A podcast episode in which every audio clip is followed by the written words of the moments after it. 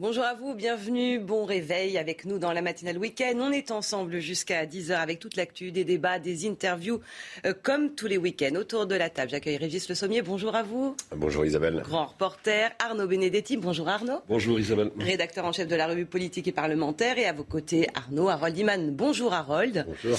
Euh, de retour d'une opération euh, avec l'OTAN, vous nous en direz plus. Ça concerne évidemment aussi la situation en Ukraine et la situation des, des Russes dans la Méditerranée pour qu'ils n'accèdent pas à la mer Noire. On va y revenir très longuement ce matin. D'abord, le point météo de ce dimanche 11 juin, et c'est avec Claire Delorme.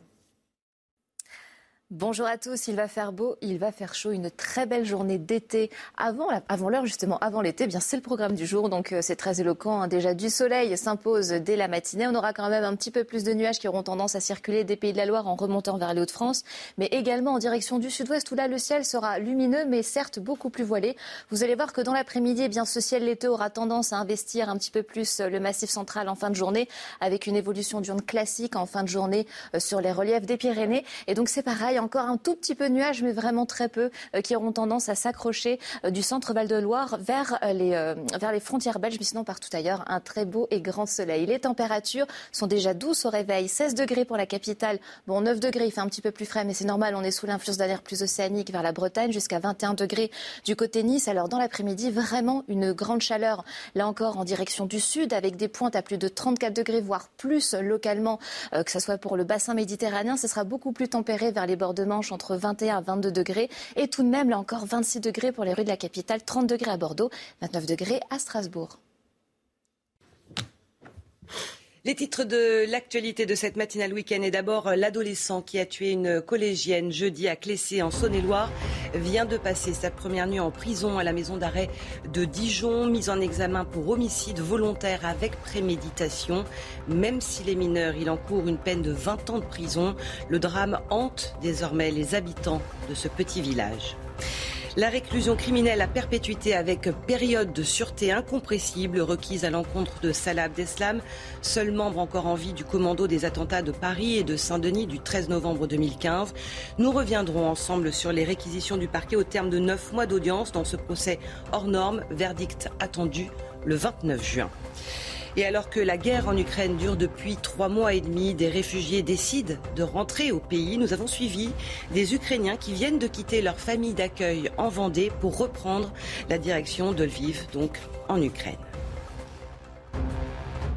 Une adolescente de 14 ans poignardée à mort dans la nuit de mercredi à jeudi et son petit ami du même âge écroué hier à Dijon. C'est une tragédie que vit Clessé, petit village au nord de Mâcon, où les habitants, vous allez le voir, oscillent entre colère et sidération. Le reportage d'Alexis Vallée avec Sébastien Bendotti et Olivier Madinier.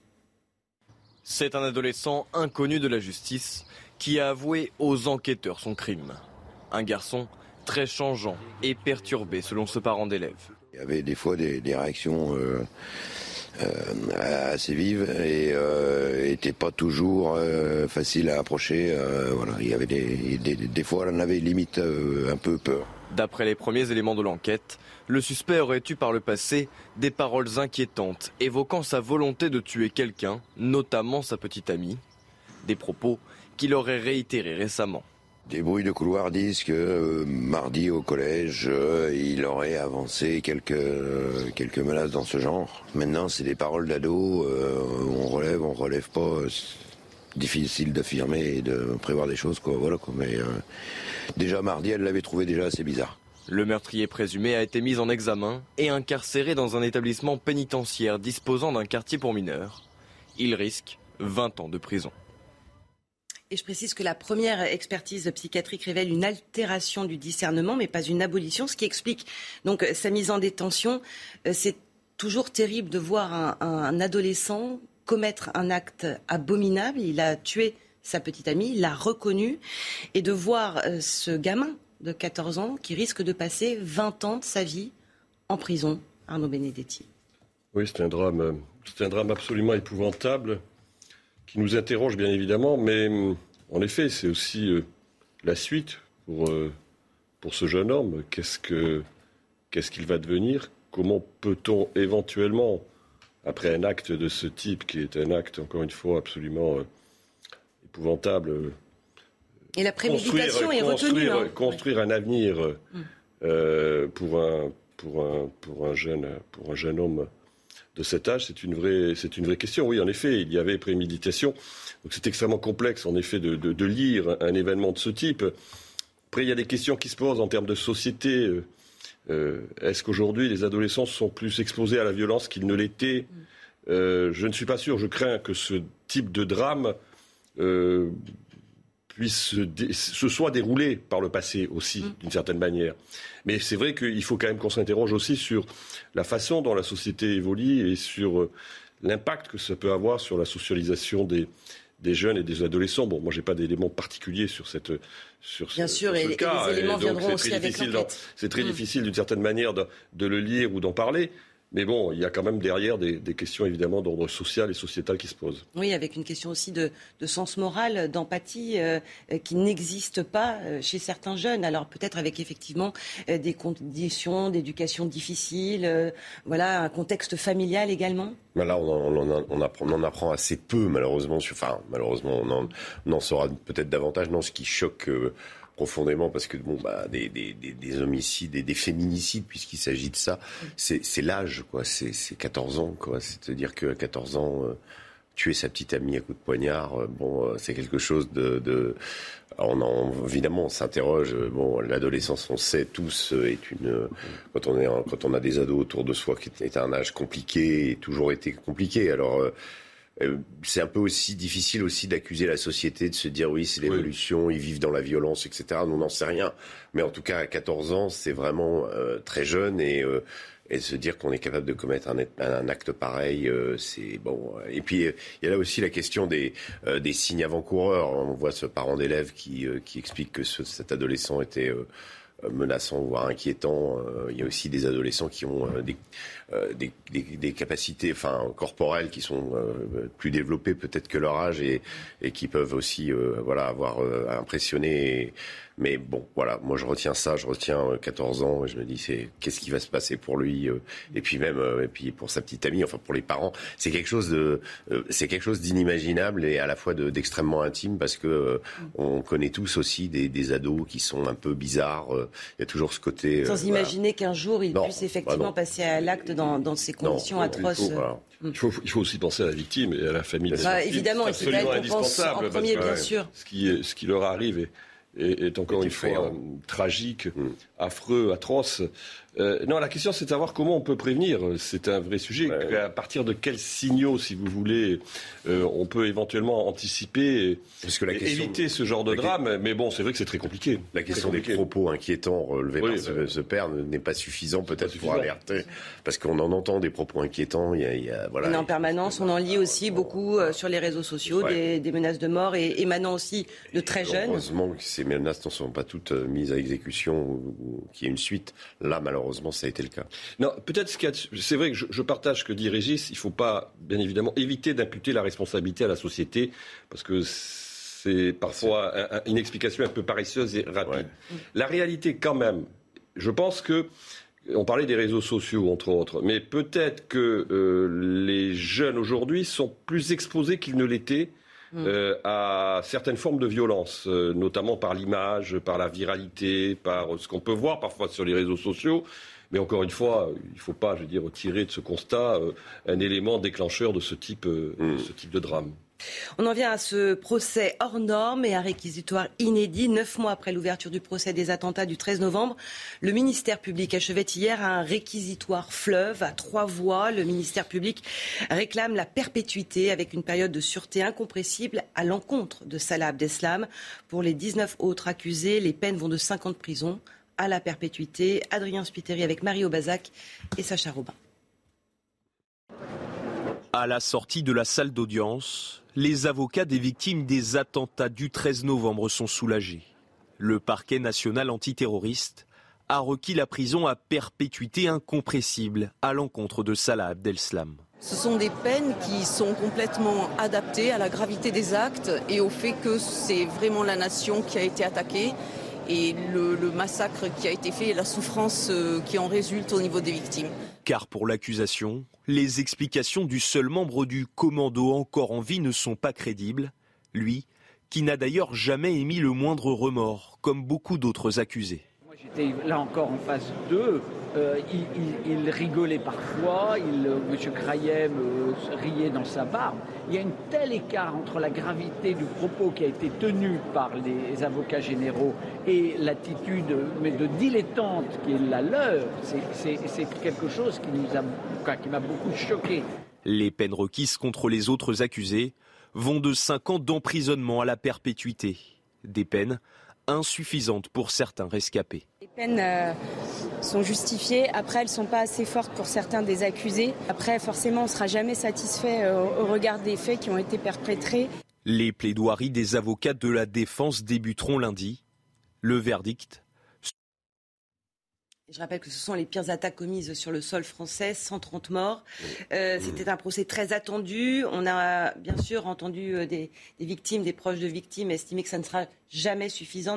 Néanmoins, est-ce que vous estimez que ces réquisitions sont à la hauteur dans la mesure du dispositif euh, juridique de la gravité des faits Oui, elles le sont. Ces, ces, peines requises, elles sont importantes. Et puis, ce qui est intéressant, enfin, ce qui est intéressant, ce qui est, ce qui est positif dans ce procès, c'est qu'on a établi la hiérarchie, on a établi euh, qui avait fait quoi. On a rappelé aussi la gravité de ce qui s'est passé, parce que vous, parlez des, pires attentats, mais c'est aussi le phénomène euh, de l'État islamique, cette espèce de dérive sectaire de l'islam qui en, embrigade des, des gens qui vont jusqu'à commettre des actes pareils. L'importance aussi du sanctuaire de, de ce qui s'est passé, c'est-à-dire la zone syro-irakienne, qui à l'époque était le territoire de l'État islamique, avec cet individu Mohamed Attar qui est également euh, euh, comment écope de la peine maximale avec 30 ans d'incompressible, parce que c'est lui qui a recruté le commando, qui l'a formé. Euh, comment Salah Abdeslam, lui, euh, paye aussi de, cette espèce de, nonchalance et de cette manière de, de ne pas, surtout, de, il n'y a, eu aucun remords, il y a aucun. On est, on est dans le cadre de gens qui sont idéologiquement encore très marqués, qui, pour le cas de Salah Abdeslam, se considèrent comme des soldats de l'État islamique. Donc je pense qu'il y a une réponse juridique et c'est toujours important quand il y a des atrocités comme ça. On dit le temps de la justice est lent, mais en tout cas quand il s'exerce et là pour le pour le cas c'était ce fut le cas et, et c'est encore le cas. On attend euh, euh, le verdict, mais euh, en tout cas voilà. En tout cas c'est c'est important pour la société française, c'est important pour les victimes évidemment d'avoir et de d'avoir une sorte de, de comment bah, de processus juridique pour juger ces, ces actes abominables. Arnaud? Oui, c'est la réponse judiciaire quasi maximale qu'une démocratie dans un État de droit euh, peut opposer euh, à des actes qui sont des actes de guerre, clairement. En l'occurrence, il faut le, il faut le rappeler. En d'autres temps, c'était, c'était le peloton d'exécution en 1945. Hein, on peut le penser, en tout cas. Euh, oui, c'est important pour, d'abord pour les familles, en effet, même si on voit qu'un certain nombre de familles considèrent que pour un certain nombre de personnes qui sont impliquées dans ces attentats, euh, les, peines requises sont insuffisantes, ce qui est probable peut-être, hein. il faut éventuellement l'envisager. Euh, c'est important pour la nation, euh, et pour la société française, parce que ça montre que nous sommes capables, en tout cas, de répondre avec l'arsenal qui est le nôtre à ce type d'agression. après, sur, j'allais dire, sur le plan politique, euh, pour euh, les aspirants à, à de nouvelles actions de ce type, je ne suis pas sûr que c'est un, quelconque effet dissuasif. Clairement, on est face à des gens qui sont, euh, ça a été rappelé, totalement idéologisés, qui sont totalement fanatisés, et euh, ce n'est pas une réponse de ce type qui. Euh, mais quelle pourrait être la réponse? Est-ce qu'il y a réellement une réponse? Il y a une réponse au niveau du renseignement qui a, qui a énormément progressé depuis. Il y a une réponse au niveau militaire, puisque l'État islamique a été défait par une coalition, par plusieurs comment, entités au Moyen-Orient, que le l'État islamique ne dispose plus de sanctuaires dans lesquels il peut préparer ce type d'attentat et qu'aujourd'hui les types d'attentats bien sont réduits. Ça ne veut pas dire qu'ils sont euh, euh, que la, menace n'existe pas. Au contraire, hélas, mais euh, elle est plus le fait d'individus isolés qui décident de passer à l'acte. Le problème d'un individu isolé, c'est de déterminer quand il va passer à l'acte, quand, quand il ne laisse pas de traces numériques ou de communication avec d'autres. Ce qui s'est passé pour le pour le 11 septembre, pour, pardon pour le, le 13 novembre, c'est qu'on a appris depuis à pénétrer pénétrer ces réseaux, à les surveiller. Et on a aujourd'hui des outils à la fois informatiques et au niveau de, des capacités de surveillance euh, qui permettent de déjouer. Il y a eu un, des dizaines d'attentats qui ont été déjoués. Et aujourd'hui, donc, c'est plus difficile pour cette nébuleuse islamiste radicale de euh, perpétrer ce, ce oui, type d'acte. La réponse est là, mais elle ne peut pas être euh, pénale, puisqu'évidemment, par opposition à l'idéologie. Après, c'est les limites, si vous voulez, c'est les limites de la lutte d'un État de droit et d'une démocratie face à ce qui constitue euh, finalement une entreprise fanatique. Donc on le fait avec nos armes. Et ensuite, bien évidemment, euh, les progrès ont été effectifs, c'est-à-dire qu'on voit bien qu'on a réussi à contenir et même à éliminer pour une Mmh, grande oui, partie euh, l'État islamique. Mais rien ne dit que cette forme très spécifique d'organisation ne puisse pas se reconstituer d'une autre manière. Oui. Euh, et donc ça, c'est en effet un, un vrai sujet qui se pose pour nous. Et, aussi également la question de, de lutter contre l'État islamique, contre l'islamisme radical d'un point de vue avec des armes idéologiques aussi. C'est-à-dire qu'il y a un certain nombre de personnages qu'on a vus aussi au procès qui ont versé dans le radicalisme. On parlait des frères Bakraoui, par exemple, qui ont été les artificiers de, de cette cellule. C'était des, des, des, comment, des, des grands bandits, ce qu'on disait, voilà, qui, qui avaient un passé de délinquants euh, euh, chevronnés et qui, euh, un jour, ont décidé de devenir euh, euh, de, de- des soldats de Allah. Et, et- et ce passage, ce- ce- cette métamorphose, elle est intéressante au point de vue carcéral, parce que c'est souvent là, dans les prisons que la- les conversions peuvent avoir lieu, ou que le radicalisme, euh, finalement, pénètre. Il y a aussi les banlieues, il y a aussi plein d'endroits, et puis aussi parfois des gens euh, de, de la société, euh, enfin, qu'on qu'on n'attend pas euh, dans ce genre de choses. Donc cette idéologie, elle est extrêmement per- pernicieuse. Euh, elle elle- elle pro- propose à des jeunes un idéal, elle leur propose euh, autre chose, elle leur propose de mourir pour des idées. Euh, C'est très, très, c'est très, très, Très grave. difficile de, et, très difficile aussi de lutter difficile, contre et en proposant absolument. une, une autre idéologie. Voilà, euh. Oui, et puis il ne faut pas que la, géo- la géopolitique s'y rajoute. C'est-à-dire qu'il ne Oui. faut pas que, par exemple, les Occidentaux, parfois par des interventions qui sont inappropriées et inopinées, créent les conditions finalement de surgissement de ce type d'entreprise politique. Euh, on continue d'en parler juste après le rappel des titres. Il est 7h15 et c'est avec Simon Guillain. Pour débloquer les céréales à l'origine d'une crise alimentaire mondiale, la France s'est dite prête à aider pour débloquer le port d'Odessa en Ukraine. Nous sommes à disposition des partis pour que se mette en place une opération qui permettrait d'accéder au port d'Odessa en toute sécurité.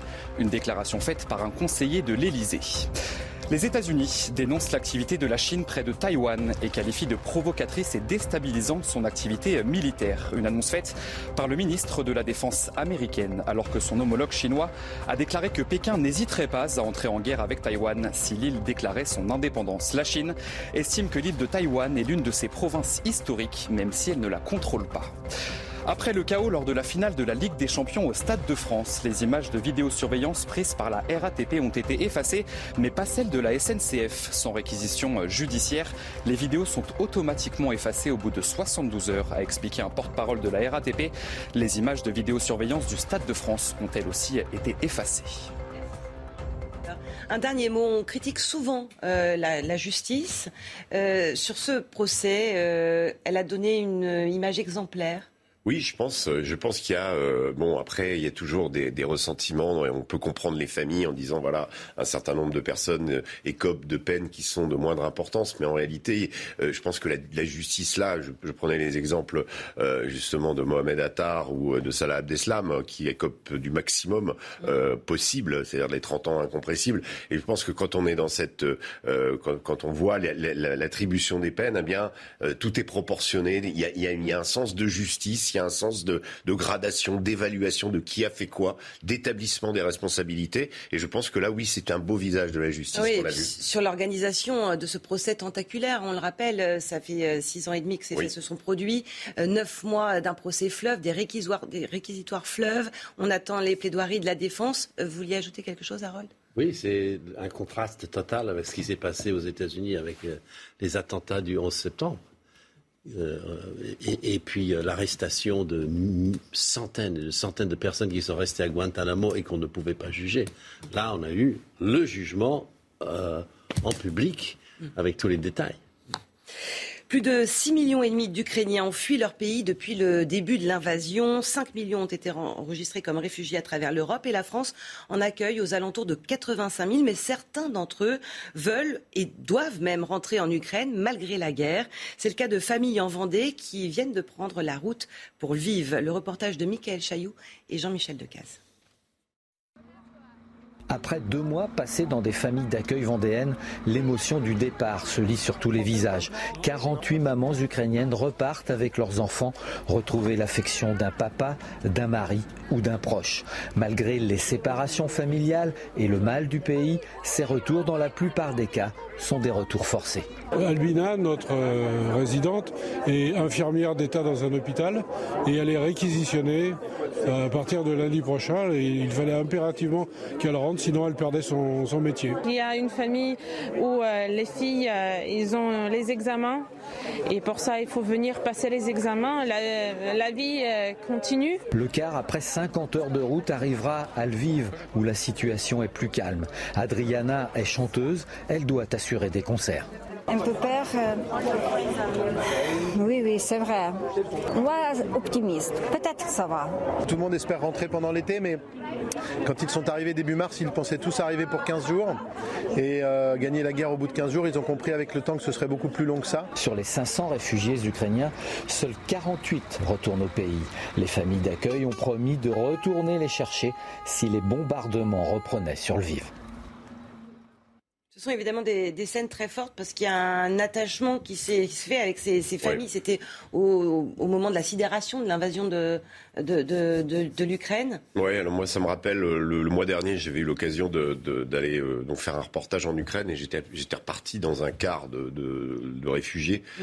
Euh, on avait passé 15, heures ensemble et on avait traversé la, la frontière polonaise. C'était intéressant de, avec ceux qui parlaient un peu anglais de, de se rendre compte que de tout ce que ces gens avaient laissé au pays, c'est que c'est un véritable arrachement alors ils ne savaient pas exactement où ils allaient aller. Ils espéraient justement que l'Europe et tout ce qu'ils avaient entendu, c'est que l'Europe allait bien les accueillir, mais, mais c'était, c'était du provisoire. Donc ce qu'on voit là, c'est que ces Ukrainiens sont absolument pas des, euh, des réfugiés euh, économiques. C'est pas des gens qui, qui étaient là pour voilà ce qui leur intéresse, ce qui ils aiment leur pays, voilà exactement, et ils avaient aucune raison, hormis la guerre, de le, de le quitter. Donc là, il y a une sorte de d'accalmie, on peut dire, du côté en effet de Kiev, de Lviv, etc. Même si encore quelques frappes. Euh, et voilà. Et donc pour ces populations-là, il y a des conditions aujourd'hui qui leur permettent de revenir. Donc ils le font. Euh, c'est toujours un déchirement. Ils ont été en effet très bien accueillis par euh, les Français et par les Européens en général.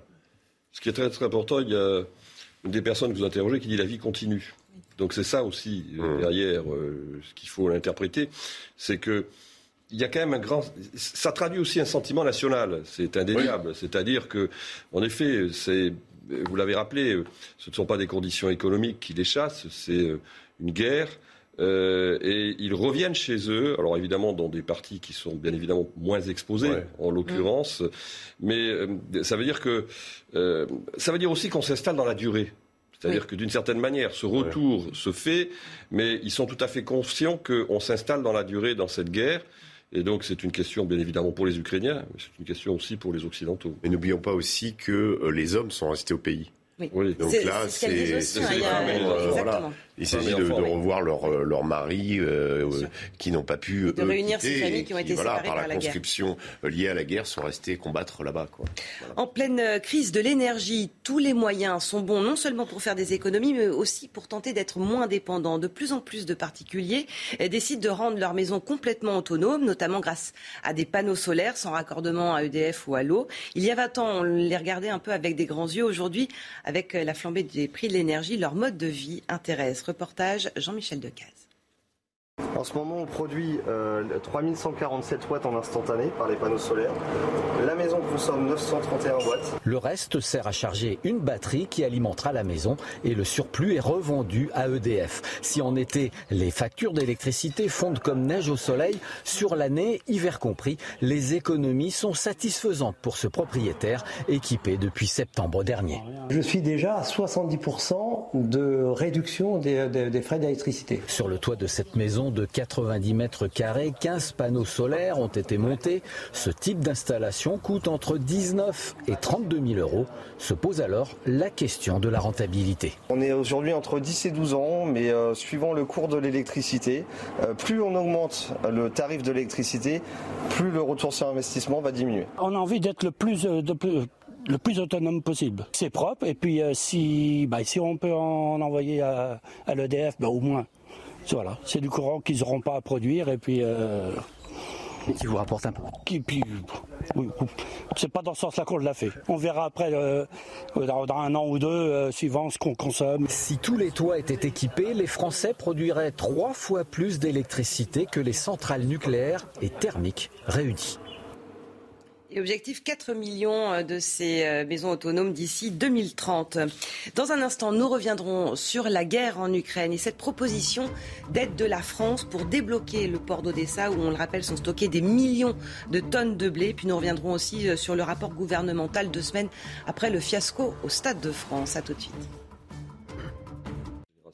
7h30 dans la matinale, le week-end. Merci de nous rejoindre, toujours en compagnie d'Arnaud Benedetti, Régis Le Sommier et Harold Iman. À la une de l'actualité, toujours la guerre en Ukraine, alors que les combats font rage à Sévérodonetsk. La France se dit prête à participer au déblocage du port d'Odessa. Emmanuel Macron doit se rendre dans la semaine en Roumanie et en Moldavie. Une visite à Kiev est envisagée quelques jours après son entretien téléphonique avec Volodymyr Zelensky. Deux semaines après le fiasco au Stade de France, nous reviendrons sur les conclusions du rapport d'enquête gouvernementale qui pointe un préjudice grave pour l'image du pays. À deux ans des JO à Paris, ce rapport dresse aussi une liste de recommandations. Les détails avec vous, Simon Guillain. Comment stopper l'hémorragie? Comment retenir les jeunes médecins dans les hôpitaux publics? Comment susciter à nouveau de l'intérêt en pleine crise de l'hôpital? Vous verrez notre reportage à Nantes où le CHU organise des job dating, une opération séduction à destination des jeunes diplômés. Trois mois et demi après le début de la guerre en Ukraine, l'essentiel des combats se concentre désormais, on, le rappelle régulièrement, dans le Donbass, notamment à Severodonetsk. L'Ukraine euh, demande des armes d'artillerie de longue portée pour euh, tenter de, de, reprendre la ville. Pendant ce temps, après les tensions diplomatiques qu'on a beaucoup évoquées le week-end dernier, la France resserre les liens avec l'Ukraine. Harold, il est même question désormais d'aider à débloquer le port d'Odessa pour libérer ces millions de tonnes de, de céréales ukrainiennes. Qu'est-ce que ça implique? Et je précise que vous rentrez tout juste de quatre jours passés avec la marine française dans une opération pour l'OTAN en mer Méditerranée. Oui. On surveille les Russes justement pour ne pas aller en mer Noire. Hein. Oui. Qu'est-ce euh, qui se joue précisément là-bas? Tout à fait, parce que les navires de guerre ne vont pas dans la mer Noire. Les seuls qui y sont, c'est les pays riverains, avec les flottes qui étaient là avant le 24 février. Euh, ça, c'est le régime qui est en place.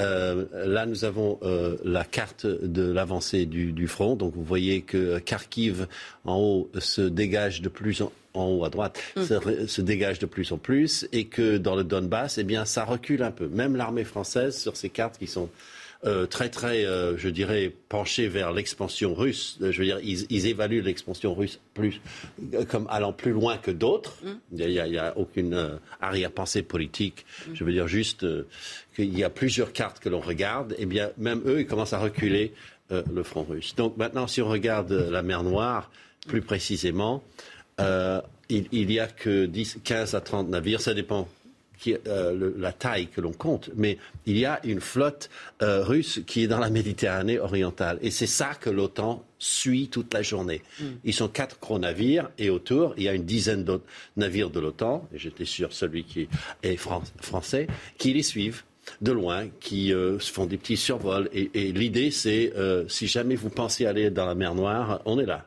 Alors, la mer Noire et, et le, justement le port d'Odessa, qu'est-ce que ça impliquerait de débloquer le port? Ben, Il faut déminer. Alors euh, la question c'est est-ce que les Ukrainiens ont miné ou les Russes ont miné? Les deux ont miné.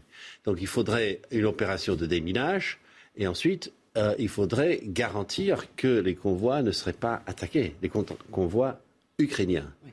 Parce que l'urgence, euh, Régis Le Sommier, c'est de débloquer ces tonnes de, de céréales pour éviter, euh, entre autres, une, une, crise alimentaire dramatique, bah, oui. notamment dans les, dans les pays d'Afrique. C'est surtout de faire en sorte que la, la récolte de blé euh, cette année puisse se faire. Mm.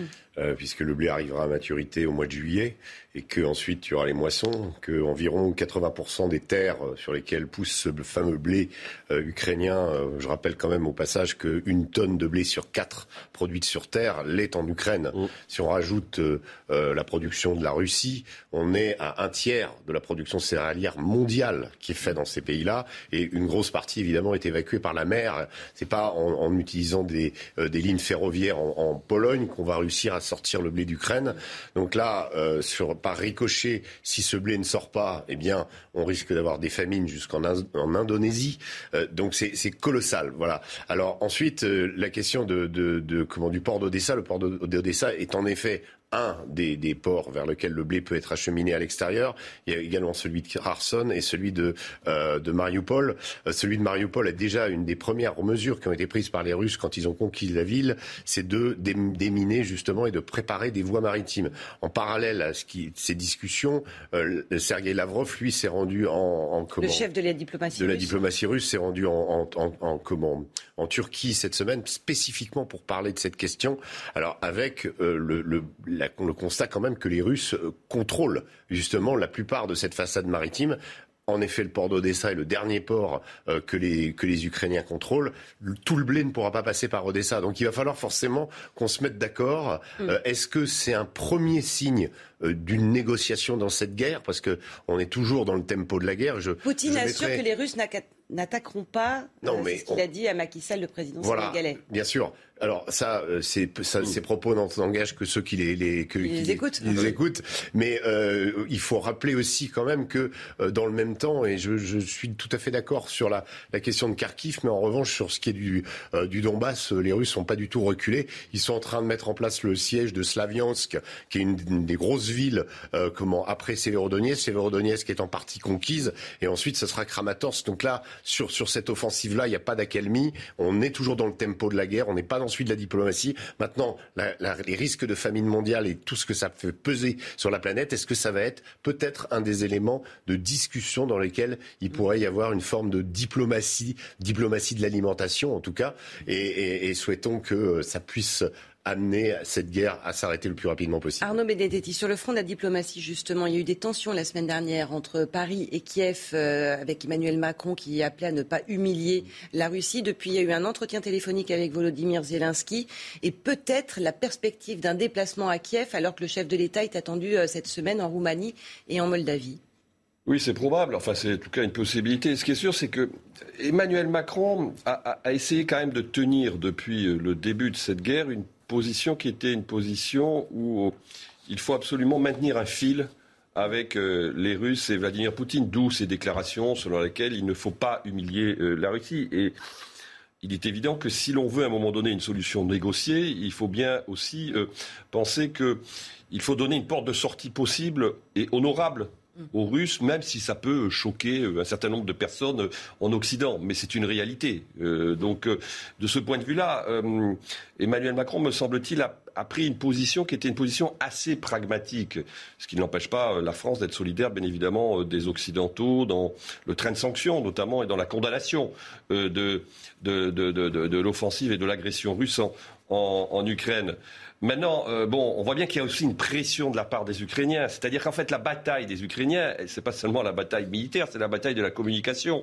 Et la bataille de la communication, il faut en effet faire pression sur les dirigeants. Faire pression sur les dirigeants parce qu'il faut faire pression sur les opinions. Mais le problème, c'est qu'il faut penser aussi que les opinions publiques euh, occidentales euh, se poser la question de savoir sur la durée comment vont-elles réagir? Vous voyez bien qu'il y a des conséquences économiques qui sont considérables, liées notamment au fait qu'on est dans une zone qui constitue l'un des greniers à blé du monde. Donc toutes ces, toutes ces conséquences vont avoir des effets sur les opinions et les dirigeants occidentaux dont Emmanuel Macron, doivent, doivent aussi gérer leur propre opinion publique. Et plus la guerre dure et plus toutes ces questions vont évidemment se Évidemment. poser. Harold, rapidement. Oui, rapidement, euh, la raison pour laquelle Emmanuel Macron doit continuer le dialogue avec euh, Vladimir Poutine, c'est essentiellement parce que Vladimir Poutine a brandi la- l'arme nucléaire. Donc on s'est dit, si on l'isole encore plus, euh, on le pousse dans ce sens, parce que ça a quand même un peu terrifié le monde diplomatique.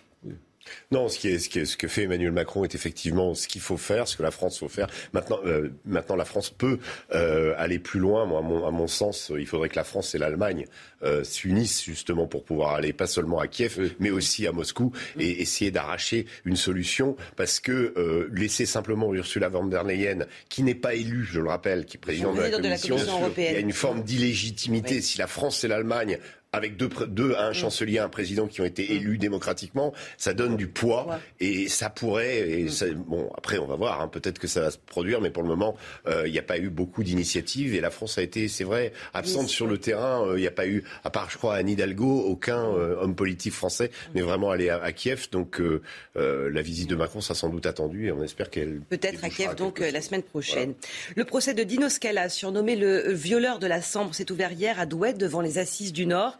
Ce père de famille comparaît pour euh, 30 ans de viols et agressions sexuelles sur 56 victimes. La plus jeune avait 13 ans, la plus âgée 48. Un procès extrêmement éprouvant pour les victimes. Sur place, Noémie Schulz avec Charles Baget. De nombreuses plaignantes n'étaient pas présentes hier à l'ouverture du procès. Certaines ne viendront pas non plus euh, témoigner. Trop compliquées, trop fragiles psychologiquement, ont expliqué certains avocats. Pour ces femmes, être confrontées à Dino Scala, parfois deux décennies après leur viol ou leur agression sexuelle, est évidemment une épreuve. Certaines ont vécu des années sans savoir qui était l'homme qui les avait attaquées. C'est le cas de Mélanie, une des plus jeunes victimes de Dino Scala, très émue euh, hier, mais résolue à faire face à l'homme qui est aujourd'hui soupçonnée euh, de l'avoir agressée. C'était en 1997, elle avait 14 ans. C'était dur quand il est arrivé, mais en fait, euh... bah, voilà, bah, maintenant que je l'ai vu, je, je, l'observe, je vois que lui ne, nous regarde pas. C'est voilà ce que j'avais prévu de ne pas baisser les yeux parce qu'il euh, me les a fait baisser deux fois, donc pas une troisième, et que maintenant ben, c'est l'heure des comptes et que euh, qu'il va falloir qu'il qu nous regarde déjà droit dans les yeux et pas ce qu'il nous prenait de dos. Et, euh, et, puis, s'explique. Première épreuve pour les parties civiles hier avec la lecture par le président de la Cour d'assises de son rapport et la très longue énumération de tous les faits qui sont reprochés à Dino Scala, ces 56 viols, agressions sexuelles ou tentatives de viol et agressions sexuelles. Certaines plaignantes regardent fixement en direction de Dino Scala qui lui ne soutient pas leur regard. D'autres euh, ont préféré avoir la tête euh, baissée. Des psychologues seront présentes pendant toute la durée du procès pour les épauler si besoin. C'était il y a deux semaines, le match au Stade de France, cette finale de la Ligue des Champions, ce qui devait être un, événement, s'est transformé en fiasco, en cauchemar aussi pour les supporters. Après des jours de controverses, un rapport d'enquête gouvernementale a été rendu hier. Il émet une série de recommandations pour les événements sportifs à venir. On pense bien sûr au JO de Paris 2024, mais il pointe aussi de graves dysfonctionnements. Simon Guillain, vous avez lu ce rapport de 30 pages. Que faut-il en retenir? Eh bien Isabelle, ce rapport est sans appel. Selon ce document, ces scènes qui portent un grave préjudice à l'image de la France ont suscité des interrogations sur la capacité de notre pays à livrer et à réussir les grands événements. Ce rapport interministériel pointe également l'origine de ce chaos. Regardez, l'élément déclencheur principal résulte de la massification d'une foule de spectateurs sur l'espace public au niveau des points pré-filtrage. Spectateurs dont une part significative était, était démunie de billets ou munis de faux billets. Alors afin que cette situation ne se reproduise pas, le rapport conclut avec cinq recommandations que nous allons voir ensemble. La première, la création d'une gouvernance nationale pour certains grands événements sportifs internationaux, optimiser la gestion des flux d'accès aux sites, euh, également un concept de service d'ordre flexible, réactif et partagé avec les acteurs, une billetterie sécurisée et personnalisée et enfin un schéma de circulation aux abords du Stade de France à moderniser. Des propositions qui sont envisagées juste avant l'organisation de la Coupe du Monde de rugby qui aura lieu l'année prochaine et les Jeux Olympiques dans deux ans en 2024. Merci beaucoup Simon. Il y a urgence, Arnaud Benedetti, à, à tirer des, des, des leçons de bah, il y a urgence parce que tout simplement, on a deux grands événements sportifs qui doivent être organisés dans les deux ans qui viennent la Coupe du Monde de rugby en 2003 et les Jeux Olympiques en 2004, euh, en 2024. 2024 oui. Pardon, en 2023 et 2024. Donc c'est vrai que ces événements ont donné l'image d'un pays qui euh, ne maîtrisait pas l'organisation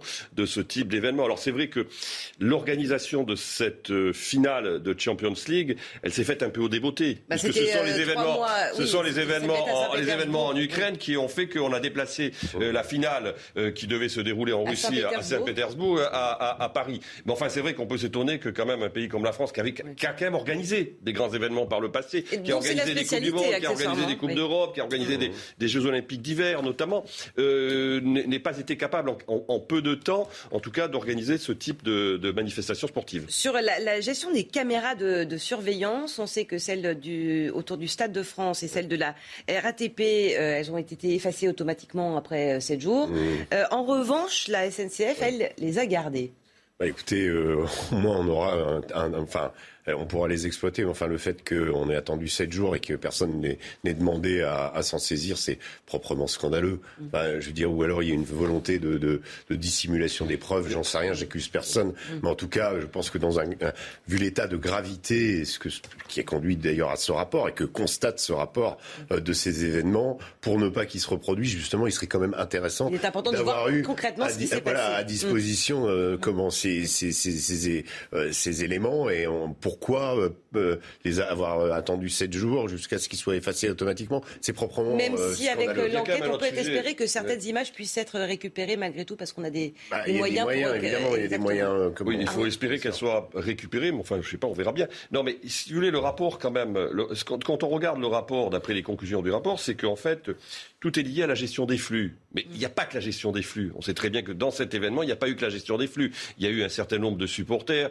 espagnols, britanniques, qui ont été agressés à la sortie du stade, qui ont été agressés dans le métro. Donc il y a aussi un environnement. Oui, il y avait la euh, dont présence il de délinquants, dans- Il y avait la euh, présence de délinquants, de groupes, de organisés euh, qui ont euh, de on peut le dire, qui ont véritablement perturbé en tout cas euh, la, la- la gestion de cet événement, à la fois en amont et ensuite au moment de la, de la sortie. Il est 8h moins le quart, le rappel des principaux titres de l'actualité. Simon Guillain. Les forces ayant conduit à l'assaut du Capitole sont encore à l'œuvre aujourd'hui. Ce sont les mots du président américain Joe Biden. Une commission d'enquête parlementaire a accablé l'ancien président Donald Trump pour son rôle dans cet assaut du 6 janvier 2021. C'est de notre démocratie qu'il s'agit. Nous devons la protéger, a-t-il ajouté. 55 millions d'euros, euh, 55 millions d'euros versés par l'Australie à l'industriel Naval Group pour mettre un terme financier à l'affaire des sous-marins français. Une compensation acceptée par le groupe français qu'il juge équitable. En septembre dernier, le Premier ministre australien avait mis soudainement fin au contrat en préparation depuis plusieurs années. Ce week-end, sur les antennes de Canal+, se disputeront les barrages du Top 14. Les champions en titre toulousains accueillent La Rochelle. Les Rouges et Noirs ont pris l'habitude de malmener les Maritimes ces dernières années, notamment lors des finales du championnat et de la Coupe d'Europe l'an passé. Mais pour ce barrage, la confiance pourrait avoir changé de camp. Rendez-vous donc ce soir, 21h05 exactement sur Canal+. C'est bien 500 555 millions d'euros euh, de, l'Australie pour l'entreprise française. Mais vu euh, l'ampleur des chiffres, je comprends que parfois on, on- finisse par s'embrouiller. À l'approche de l'été, la crise des urgences inquiète et avec elle la crise des vocations. Les initiatives se multiplient pour empêcher la fuite euh, des jeunes médecins, les internes à la fin de leurs études vers le privé ou la médecine de ville. Alors au CHU de Nantes, nous avons pu suivre euh, une sorte de job dating avec, vous allez le voir, une opération euh, séduction des hôpitaux publics de Loire-Atlantique et de Vendée. Ces jeunes médecins ont-ils été séduits? Réponse avec ce reportage de Michael Chaillot.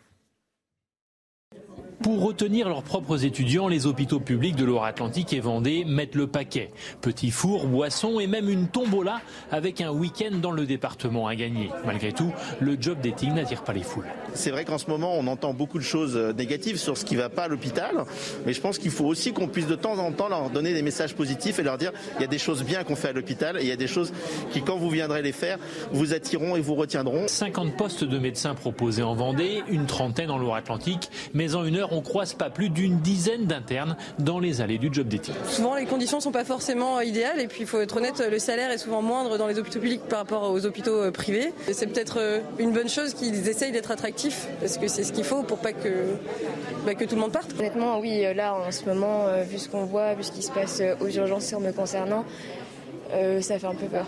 C'est en Vendée que l'on recrute le plus et pour séduire, on parle d'autre chose que de l'hôpital. Quand on travaille, euh, par exemple, à La Roche-sur-Yon sur, euh, sur, sur le centre du département, En une demi-heure, on est euh, n'importe quel côté du littoral. Le boulot, ben, ils en trouveront partout. C'est pas un sujet. Le travail, il y en a partout. Euh, donc on essaie de trouver d'autres attraits. À Nantes, comme partout en France, les disciplines les plus en recherche de jeunes médecins sont les urgences, l'anesthésie et la radiologie.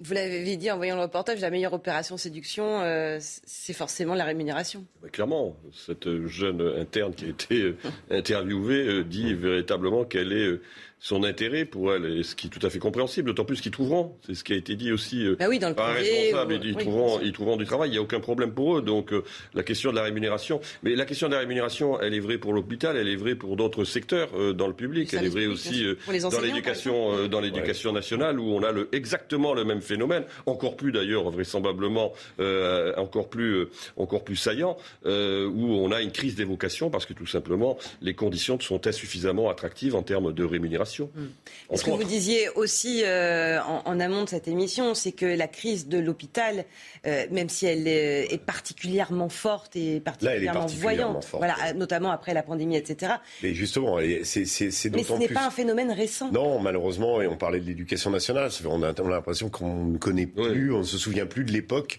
où on ne parlait pas de crise de l'hôpital ou de crise de l'éducation nationale, enfin de crise de, finalement de, dans le recrutement et dans plein de domaines. Sauf que là, on arrive quand même à des fermetures de bah, services d'urgence et ça inquiète d'autant plus que l'été approche. sont d'autant choquantes que d'autant plus choquantes qu'on a demandé au personnel médical justement d'être euh, pendant deux ans au front euh, en première ligne euh, mm. de cette pandémie qui a surpris tout le monde et qui nous a atteint, qui a, qui a, qui a fait disparaître un certain nombre de Français, des, des, des, des dizaines de milliers de Français, et qui euh, nous a affecté, qui a changé nos vies. Eux, ils ont été, voilà, ça a été les, les, les, les, comment, les héros de, ces, on les a applaudis, et, et là, on s'aperçoit que sur ce qu'ils demandaient, sur la réforme de l'hôpital, etc., un certain nombre de choses ont été négligées jusqu'à arriver à une situation absolument critique. Hein. Aujourd'hui, dans les, on a des services d'urgence qui vont fermer.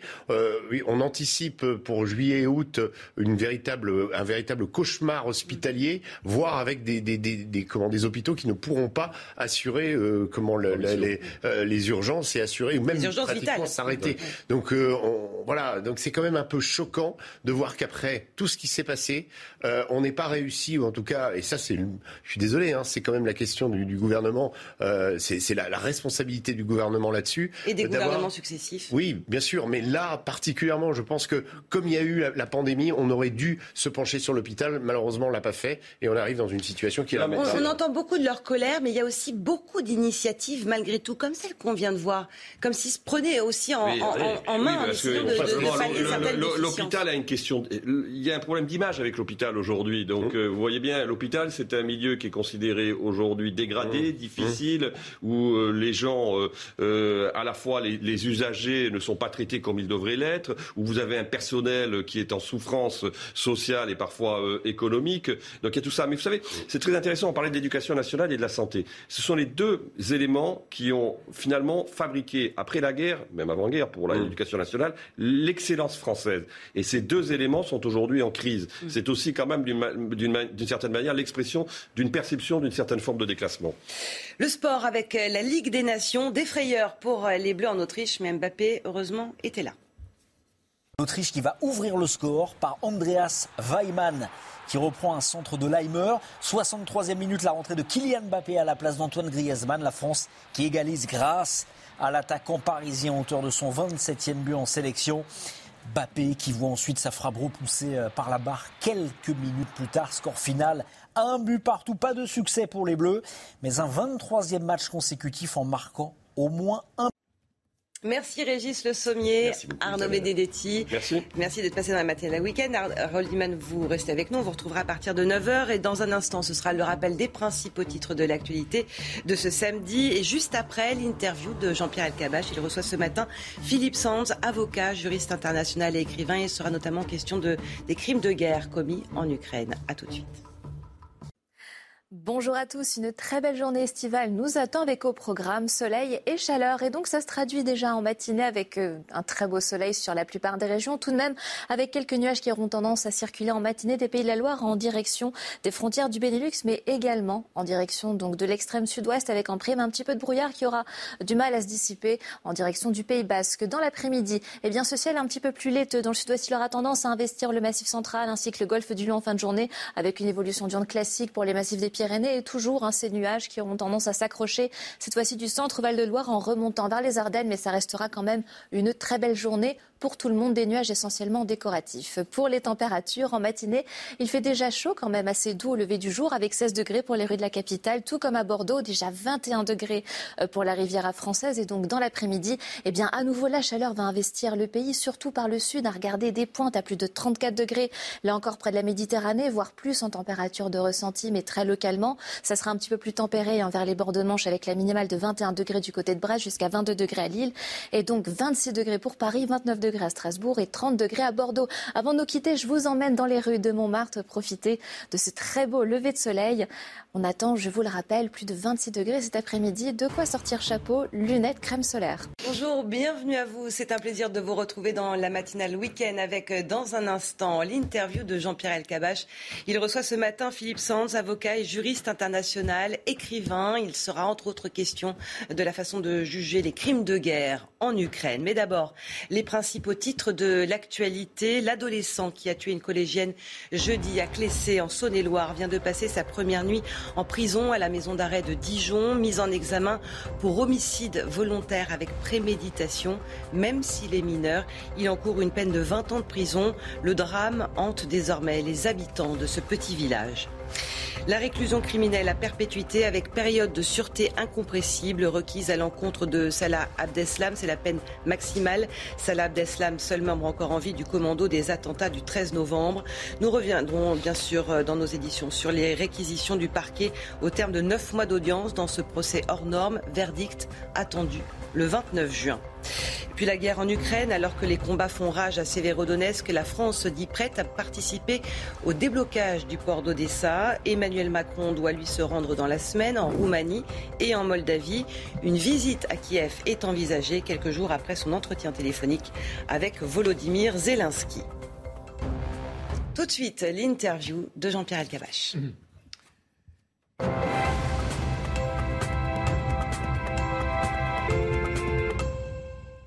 Bonjour à tous. Bonjour euh, Philippe Sands et bienvenue parmi nous. Je suis heureux d'ailleurs de vous accueillir. Vous êtes franco-britannique, avocat juriste international renommé et vous avez publié plusieurs livres dont La filière et surtout jusqu'à présent un retour à Lemberg, qui est une ville qui a changé plusieurs fois de nom pendant son histoire. Lemberg aujourd'hui c'est quoi? Aujourd'hui, et bonjour Jean-Pierre, je suis ravi d'être avec vous. Euh, Lemberg, c'est Lviv, c'est en Ukraine et c'est là où a été inventé, il y a 80 ans à peu près, les deux crimes qui jouent dans la guerre de l'Ukraine d'aujourd'hui, crime contre l'humanité et génocide. Et c'était deux juristes qui habitaient presque la même rue, en tout cas la même ville, qui ont fait les études dans la même école et qui ne pouvaient pas se voir, en gros, mais qui étaient aussi, il faut le dire, à Nuremberg, Lauterbach et Raphaël Lemkin. Voilà. Et vous avez de la famille encore? Vous aviez de la famille? Mon grand-père est né dans cette ville en 1904. Il a quitté en 1914. Il est arrivé finalement à Paris en 1939. Et c'est pour ça que j'ai une maman française. Et il est mort en? Il est mort en 97. Je l'ai très bien connu. Il habitait juste à côté de Gare du Nord. Je le connaissais très très bien. Il m'a jamais parlé de ce qui s'est passé avant 45. Pourquoi? Il y avait un blocage personnel. Je pense que j'ai appris ça dans d'autres contextes où je travaille dans mon, dans mon boulot en Rwanda, en ex-Yougoslavie, en Amérique du Sud. Les gens qui sont traumatisés par ces grandes guerres, par ces conflits, ils veulent vraiment, en général, ne pas en parler. On avait parlé de ça justement avec Simone Veil autrefois. De quoi faudra-t-il juger Poutine? De crimes de guerre ou de crimes contre l'humanité? On revient à cette année remarquable 45 où on a inventé quatre crimes crimes de guerre, crimes contre l'humanité, euh, les attentes systématiques contre les civils, génocide, destruction des groupes, et le quatrième, qui a été intégré à Nuremberg, euh, ironiquement, par les soviétiques, crime d'agression, guerre manifestement illégale. Qu'est-ce que c'est un crime d'agression? Euh, C'est de mener une guerre qui est manifestement illégale, comme l'invasion de l'Ukraine par la Russie. Et l'importance de crime d'agression, c'est la seule crime qui mène directement à la grande table de M. Poutine, M. Lavrov. C'est un crime commis seulement par les leaders. C'est-à-dire qu'on peut les juger en leur absence? Non, pas qu'on peut leur juger en leur absence, mais qu'on peut leur juger pour un crime pour lequel eux, ils sont responsables.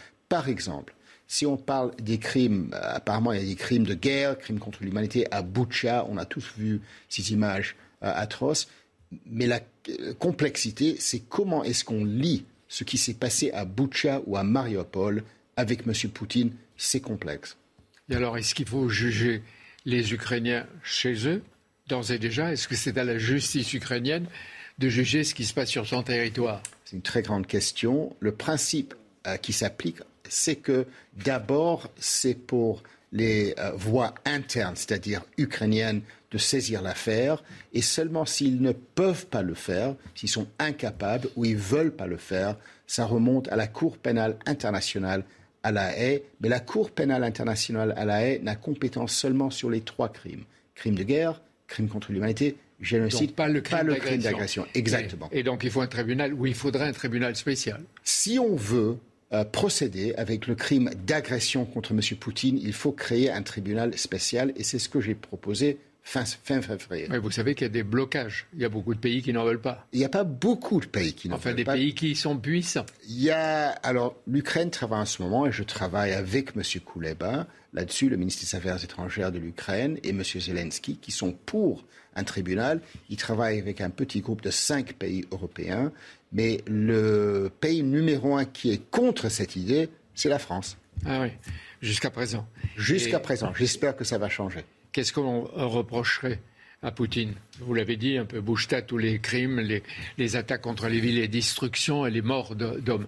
Mais est-ce qu'il faut juger, comme c'est le cas en ce moment en Ukraine, tel ou tel soldat qui est ni gradé ni responsable? Est-ce qu'il ne faut pas attendre de taper sur les chefs? D'abord, de, prouver le crime de guerre et le crime contre l'humanité, ce n'est pas simple. Il faut faire une liaison entre les faits et l'individu qui est responsable. Alors, ce jeune euh, homme de 21 ans qui a été jugé il y a deux, trois semaines en Ukraine, je comprends, il a accepté qu'il avait fait un crime de guerre, il a, il a plaidé qu'il était coupable, et il y a eu un procès, il a été jugé.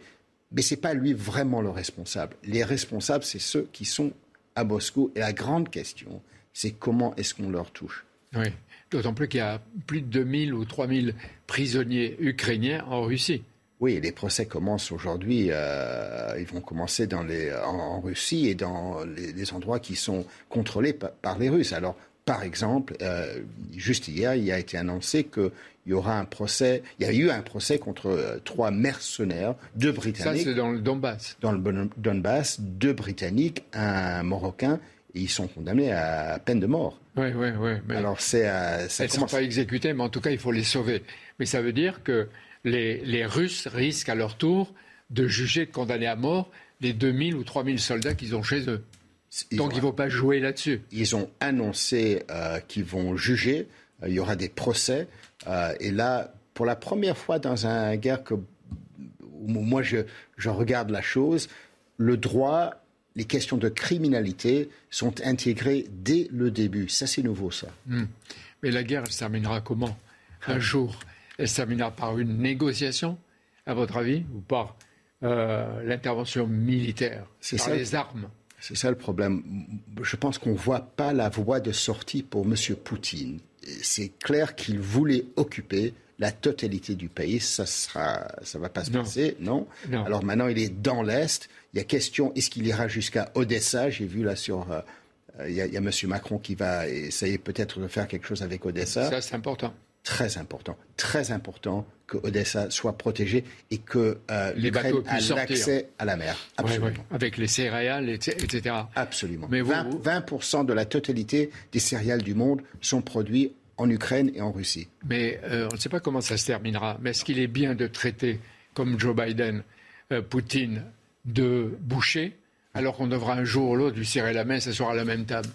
Je pense qu'il y a deux choses que M. Biden a dit. D'abord, il a traité M. Poutine comme criminel de guerre.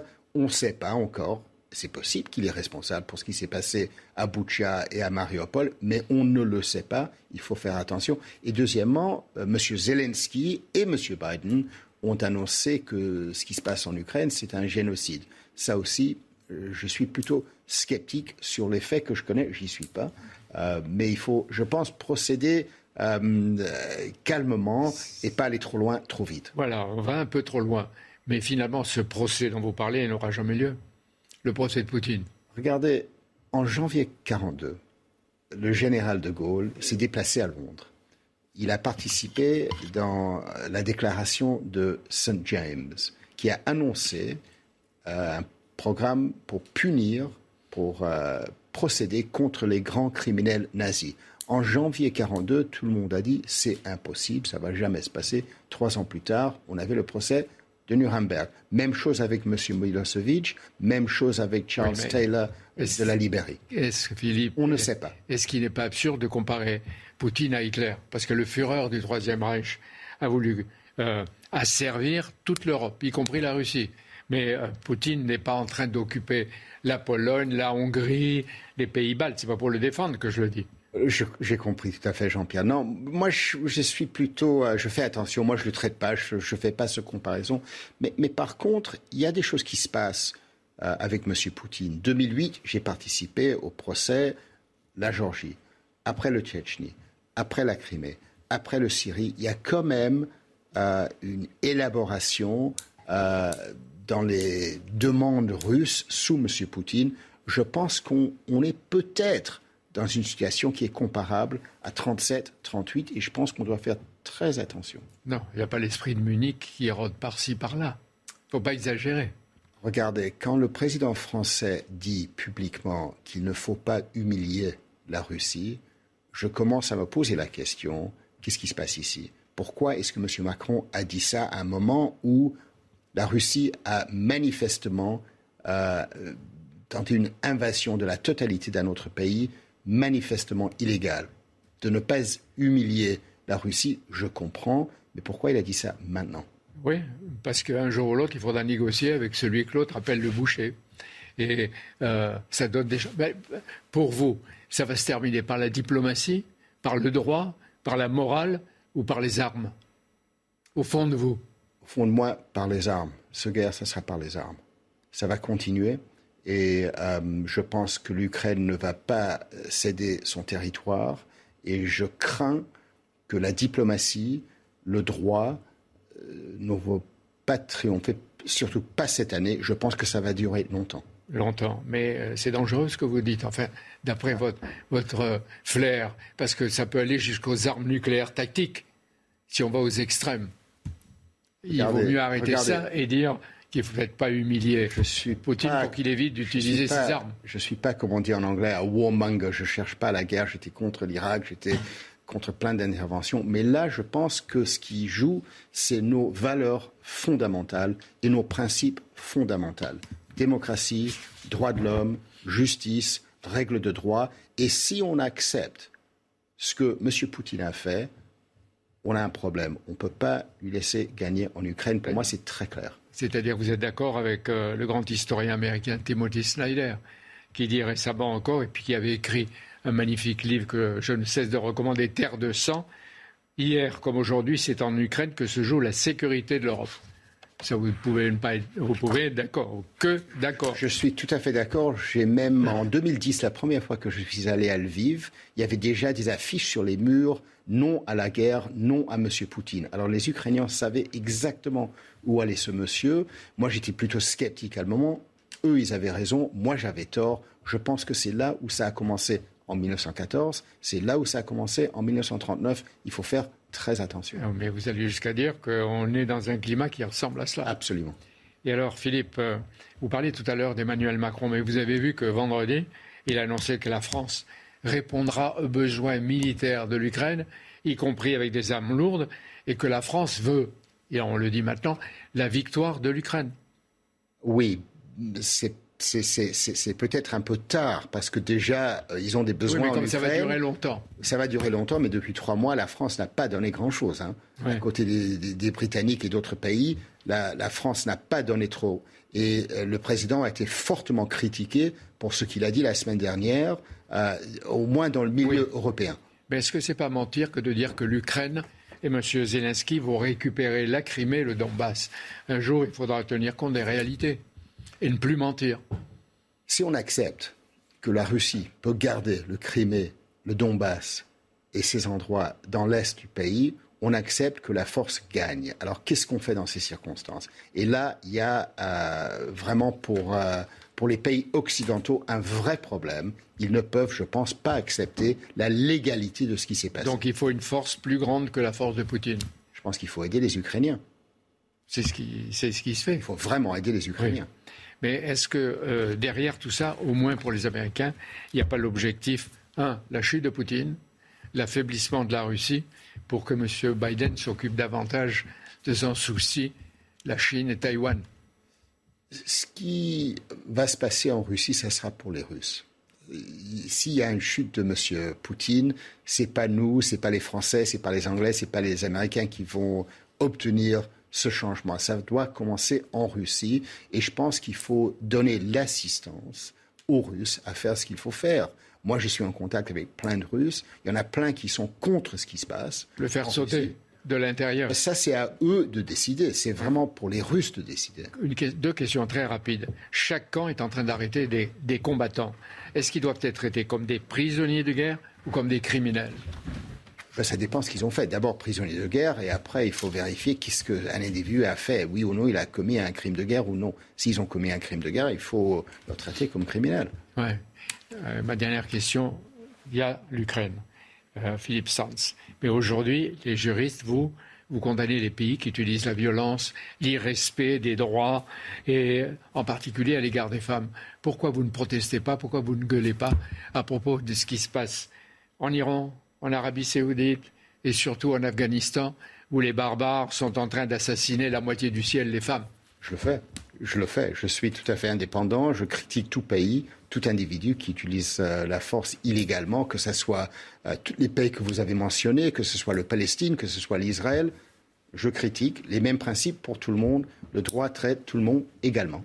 Le combat continue. Merci d'être venu, Philippe. Merci, Jean-Pierre. Bonne journée.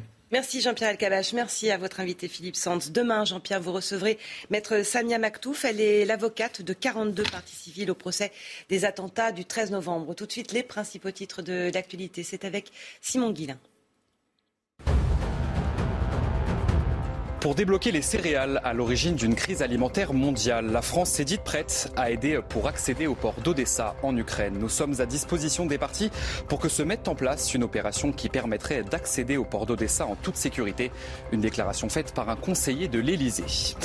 Les États-Unis dénoncent l'activité de la Chine près de Taïwan et qualifient de provocatrice et déstabilisante son activité militaire. Une annonce faite par le ministre de la Défense américaine, alors que son, son homologue chinois a déclaré que Pékin n'hésiterait pas à entrer en guerre avec Taïwan si l'île déclarait son indépendance. La Chine estime que l'île de Taïwan est l'une de ses provinces historiques, même si elle ne la contrôle pas. Après le chaos lors de la finale de la Ligue des Champions au Stade de France, les images de vidéosurveillance prises par la, par RATP ont été effacées, mais pas celles de la SNCF. Sans réquisition judiciaire, les vidéos sont automatiquement effacées au bout de 72 heures, a expliqué un porte-parole de la RATP. Les images de vidéosurveillance du Stade de France ont elles aussi été effacées. Merci Simon. On se retrouve dans un instant pour la suite de la matinale week-end avec Face à Bigot. Face à Guillaume Bigot ce matin, ce sera euh, Guillaume Perrault, rédacteur en chef de Figaro Vox. Nous parlerons bien sûr de la situation en Ukraine, de cette proposition de la France pour aider au déblocage euh, du port d'Odessa. Nous reviendrons aussi sur euh, le procès des attentats du 13 novembre avec la peine maximale requise à l'encontre de Salah Abdeslam. A tout de suite. Merci de nous rejoindre dans la matinale. Le week-end, c'est l'heure de Face à Bigot. Bonjour Guillaume Bigot. Bonjour Isabelle, bonjour tout le monde. Politologue face à vous ce matin. Guillaume Perrault, bonjour. Bonjour Isabelle. Vous êtes rédacteur en chef de Figaro Vox. Une demi-heure pour débattre des grands thèmes de l'actualité de ce samedi 11 juin. On va commencer par ce procès hors norme et un réquisitoire inédit. Neuf mois après l'ouverture du procès des attentats du 13 novembre, euh, c'était la fin hier d'un réquisitoire fleuve mené à trois voies. Le ministère public réclame la perpétuité avec période de sûreté incompressible à l'encontre de Salah Abdeslam. C'est la peine maximale. Pour les 19 autres accusés, les peines euh, vont de, requises vont de 5 ans de prison jusqu'à la perpétuité. Adrien Spiteri avec Mario Bazac et Sacha Robin. Et on en parle après. À la sortie de la salle d'audience, les avocats des victimes des attentats du 13 novembre sont soulagés. Le parquet national antiterroriste a requis la prison à perpétuité incompressible à l'encontre de Salah Abdeslam. Ce sont des peines qui sont complètement adaptées à la gravité des actes et au fait que c'est vraiment la nation qui a été attaquée et le, le, massacre qui a été fait et la souffrance qui en résulte au niveau des victimes. Car pour l'accusation, les explications du seul membre du commando encore en vie ne sont pas crédibles. Lui, qui n'a d'ailleurs jamais émis le moindre remords, comme beaucoup d'autres accusés. Moi j'étais là encore en face d'eux, euh, il, rigolait parfois, il, euh, M. Crayem euh, riait dans sa barbe. Il y a un tel écart entre la gravité du propos qui a été tenu par les avocats généraux et l'attitude mais de dilettante qui est la leur. C'est quelque chose qui m'a beaucoup choqué. Les peines requises contre les autres accusés vont de 5 ans d'emprisonnement à la perpétuité. Des peines insuffisantes pour certaines familles de victimes. Les peines euh, sont justifiées. Après, elles ne sont pas assez fortes pour certains des accusés. Après, forcément, on ne sera jamais satisfait euh, au regard des faits qui ont été perpétrés. Les plaidoiries des avocats de la défense débuteront lundi. Le verdict sera connu le 29 juin. Je rappelle que euh, cette nuit d'horreur euh, du 13 novembre 2015 avait fait 130 morts. Guillaume Bigot, je voudrais citer les, derniers mots de l'avocate générale hier qui dit Votre verdict ne rendra pas leur tranquillité aux victimes, il ne guérira pas les blessures physiques et psychiques, il ne ramènera pas les morts, mais il dira que la justice et le droit ont le dernier mot. C'était ça l'objet de ce procès, on le rappelle hors norme, neuf mois, euh, six ans et demi après les attentats. C'était l'objet et ce sera le résultat si les réquisitions sont, euh, se transforment effectivement en peine et que les réquisitions sont suivies. Bien sûr que force doit rester à la loi, force doit rester à nos valeurs. Nous ne leur ressemblons pas, nous leur offrons euh, des moyens de se défendre sans aucune hypocrisie.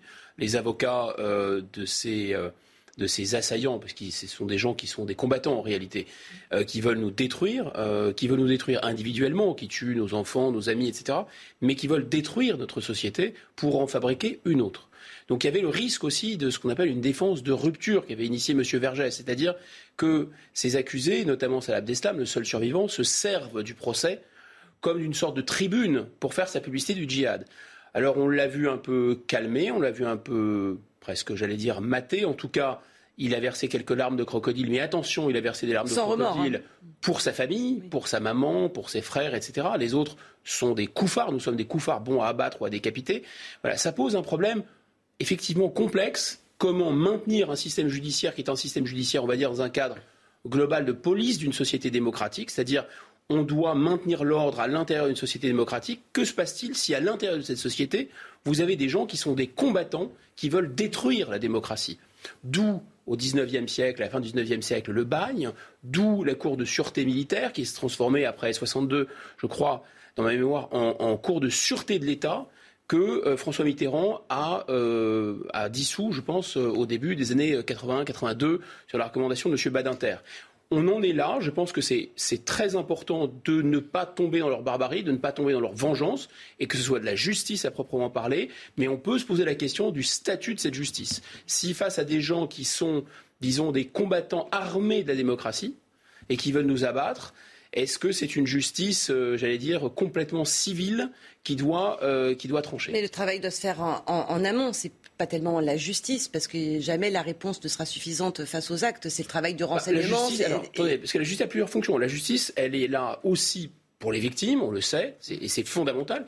Et, ces victimes vont pas toutes, malheureusement, parce qu'il faut bien voir l'ampleur quand même du massacre c'est vraiment des massacres qui ressemblent à ce que les SS ont fait avec la Shoah par balle. Hein. C'est-à-dire, c'est vider des chargeurs de Kalachnikov sur euh, des, gens très jeunes, des femmes, des gens qui hurlent, qui agonisent. 131 morts de quasiment de bout portant et dans les terrasses de café, donc des civils désarmés. C'est la guerre des lions du califat, etc. C'est juste des gens surarmés qui tirent sur des gens désarmés. Enfin, c'est vraiment une preuve de lâcheté. C'est un côté minable. Même les nazis n'avaient pas fait des trucs aussi minables. Et 413 blessés, il y a des gens qui sont, euh, qui sont vraiment, je dirais, physiquement et moralement à vie. cassés. Donc la justice, elle a cet euh, effet aussi de réparation. Il faut rendre justice aux victimes. Mais attention, la justice, elle doit protéger la société et elle doit symboliquement aussi obtenir une réparation. Guillaume Perrault, les, réquisitions ont été incontestablement à la hauteur de la gravité des faits Ce que j'ai d'abord apprécié, c'est que le ministère public reconnaisse l'évidence, c'est que ces attentats sont un échec collectif de l'État. Ils ont eu, elles ont eu cette expression, les magistrates. Hein. Un échec collectif de l'État. Dans bien des cas, la police a réussi à prévenir, à déjouer des projets d'attentat. Là, non, ça a été un massacre. Donc, il, il importait d'abord de comprendre pourquoi que la manifestation de la vérité permette aux enquêteurs euh, non, seulement que les coupables soient punis, évidemment, mais que euh, les, enquêteurs puissent avoir un maximum d'éléments pour essayer que euh, un bain de sang analogue ne se reproduise pas demain. Alors oui, les réquisitions, bah, elles ont été comme pour n'importe quel procès, c'est-à-dire que chaque accusé a fait l'objet d'une appréciation individualisée et le ministère public a revendiqué le fait de traiter les accusés comme n'importe quel accusé. Ce qui peut expliquer, je comprends très bien, et c'était très, très nuancé ce qu'a dit la sœur d'une partie civile, euh, elle comprenait très bien que euh, certaines peines requises soient assez modestes. Association de malfaiteurs en relation avec une entreprise terroriste. Bon, euh, il va peut-être y avoir 5 ans de prison et des gens qui vont sortir dans, deux ans et demi peut-être. 5 ans, c'est le minimum qui a été requis hier. Voilà, mais s'il y a une libération conditionnelle, ils sortiront peut-être aux deux tiers de peine. Euh, ça, c'est possible. Donc on imagine l'amertume et que ça va provoquer le, sentiment même de scandale chez beaucoup de Français. Et en même temps, il est logique que euh, les magistrats se prononcent au vu du dossier et nuancent les, les réquisitions selon les faits qui peuvent être démontrés et vraiment imputés à chacun. C'est-à-dire que, effectivement, si nous ne respectons plus nos propres valeurs et notre propre système judiciaire, d'une certaine façon, ils ont gagné. Et on sait bien que par ailleurs, leur objectif, c'est déclencher euh, la haine, la guerre civile, etc. La, vengeance. La justice n'est pas la vengeance. Ce que dit euh, Guillaume Perrault est très juste. Il y a une, ligne de crête. C'est-à-dire que c'est normal que la justice soit individualisée, ce sont nos valeurs. C'est normal qu'il soit défendu, ce sont nos valeurs encore, et que la, la vraie justice soit faite. Néanmoins, il y a un problème parce que nous sommes, les droits de l'homme, qu'est-ce que c'est au fond? Ce sont les valeurs chrétiennes qui nous imprègnent et qui sont formalisées sous forme des droits de l'homme euh, laïques depuis, euh, depuis la Révolution française. Mais c'est la même chose. Et d'ailleurs, on entend bien, quand on tend l'oreille, on se dit Ah, mais certains avocats euh, notamment d'Ablestam, disent oui, mais finalement, euh, il va peut-être changer, il va peut-être se transformer. On voit bien le fond chrétien. une éventuelle forme de rédemption, mais qui est, totalement illusoire. Or, il faut bien faire un arrêt sur image. Il faut bien comprendre que soit on a des gens qui acceptent les règles et les valeurs et qui peuvent s'en écarter. C'est ce que font les criminels. Les criminels sont à l'intérieur d'un système de normes et de valeurs, mais ils s'en écartent. Ils les violent. Et donc on peut imaginer qu'ils vont éprouver une culpabilité et que le système judiciaire classique va les sanctionner. Là, c'est très différent. Ce sont des combattants qu'ils veulent nous détruire. Mais ils ne veulent pas nous détruire nous, ils veulent détruire notre système de valeurs. C'est la raison pour laquelle on peut se poser la question de savoir s'il ne faut pas, par exemple, rétablir les cours de sûreté de l'État. Guillaume Perrault, je vous redonne la parole dans un instant, juste après les titres de l'actualité, les 8h30. Simon Guillain. L'adolescent qui a poignardé jeudi sa petite amie en Saône-et-Loire a été mis en examen pour homicide volontaire puis écroué. Le jeune homme de 14 ans qui a avoué avoir tué sa petite amie a été incarcéré dans un établissement disposant d'un quartier pour mineurs et d'une unité psychiatrique. Le procès du 13 novembre est la peine la, plus forte requise contre Salah Abdeslam, la perpétuité incompressible. Après neuf mois d'audience, le parquet national antiterroriste a fait ses réquisitions contre les hommes soupçonnés de terrorisme lors des attentats du 13 novembre 2015. Pour les 19 autres accusés, des peines allant de 5 ans à la perpétuité ont été requises. La parole sera donnée à la défense à partir de lundi et pour deux semaines. Pas de victoire pour l'équipe de France hier soir face à l'Autriche en Ligue des Nations. Les Bleus ont concédé le match nul, un but partout.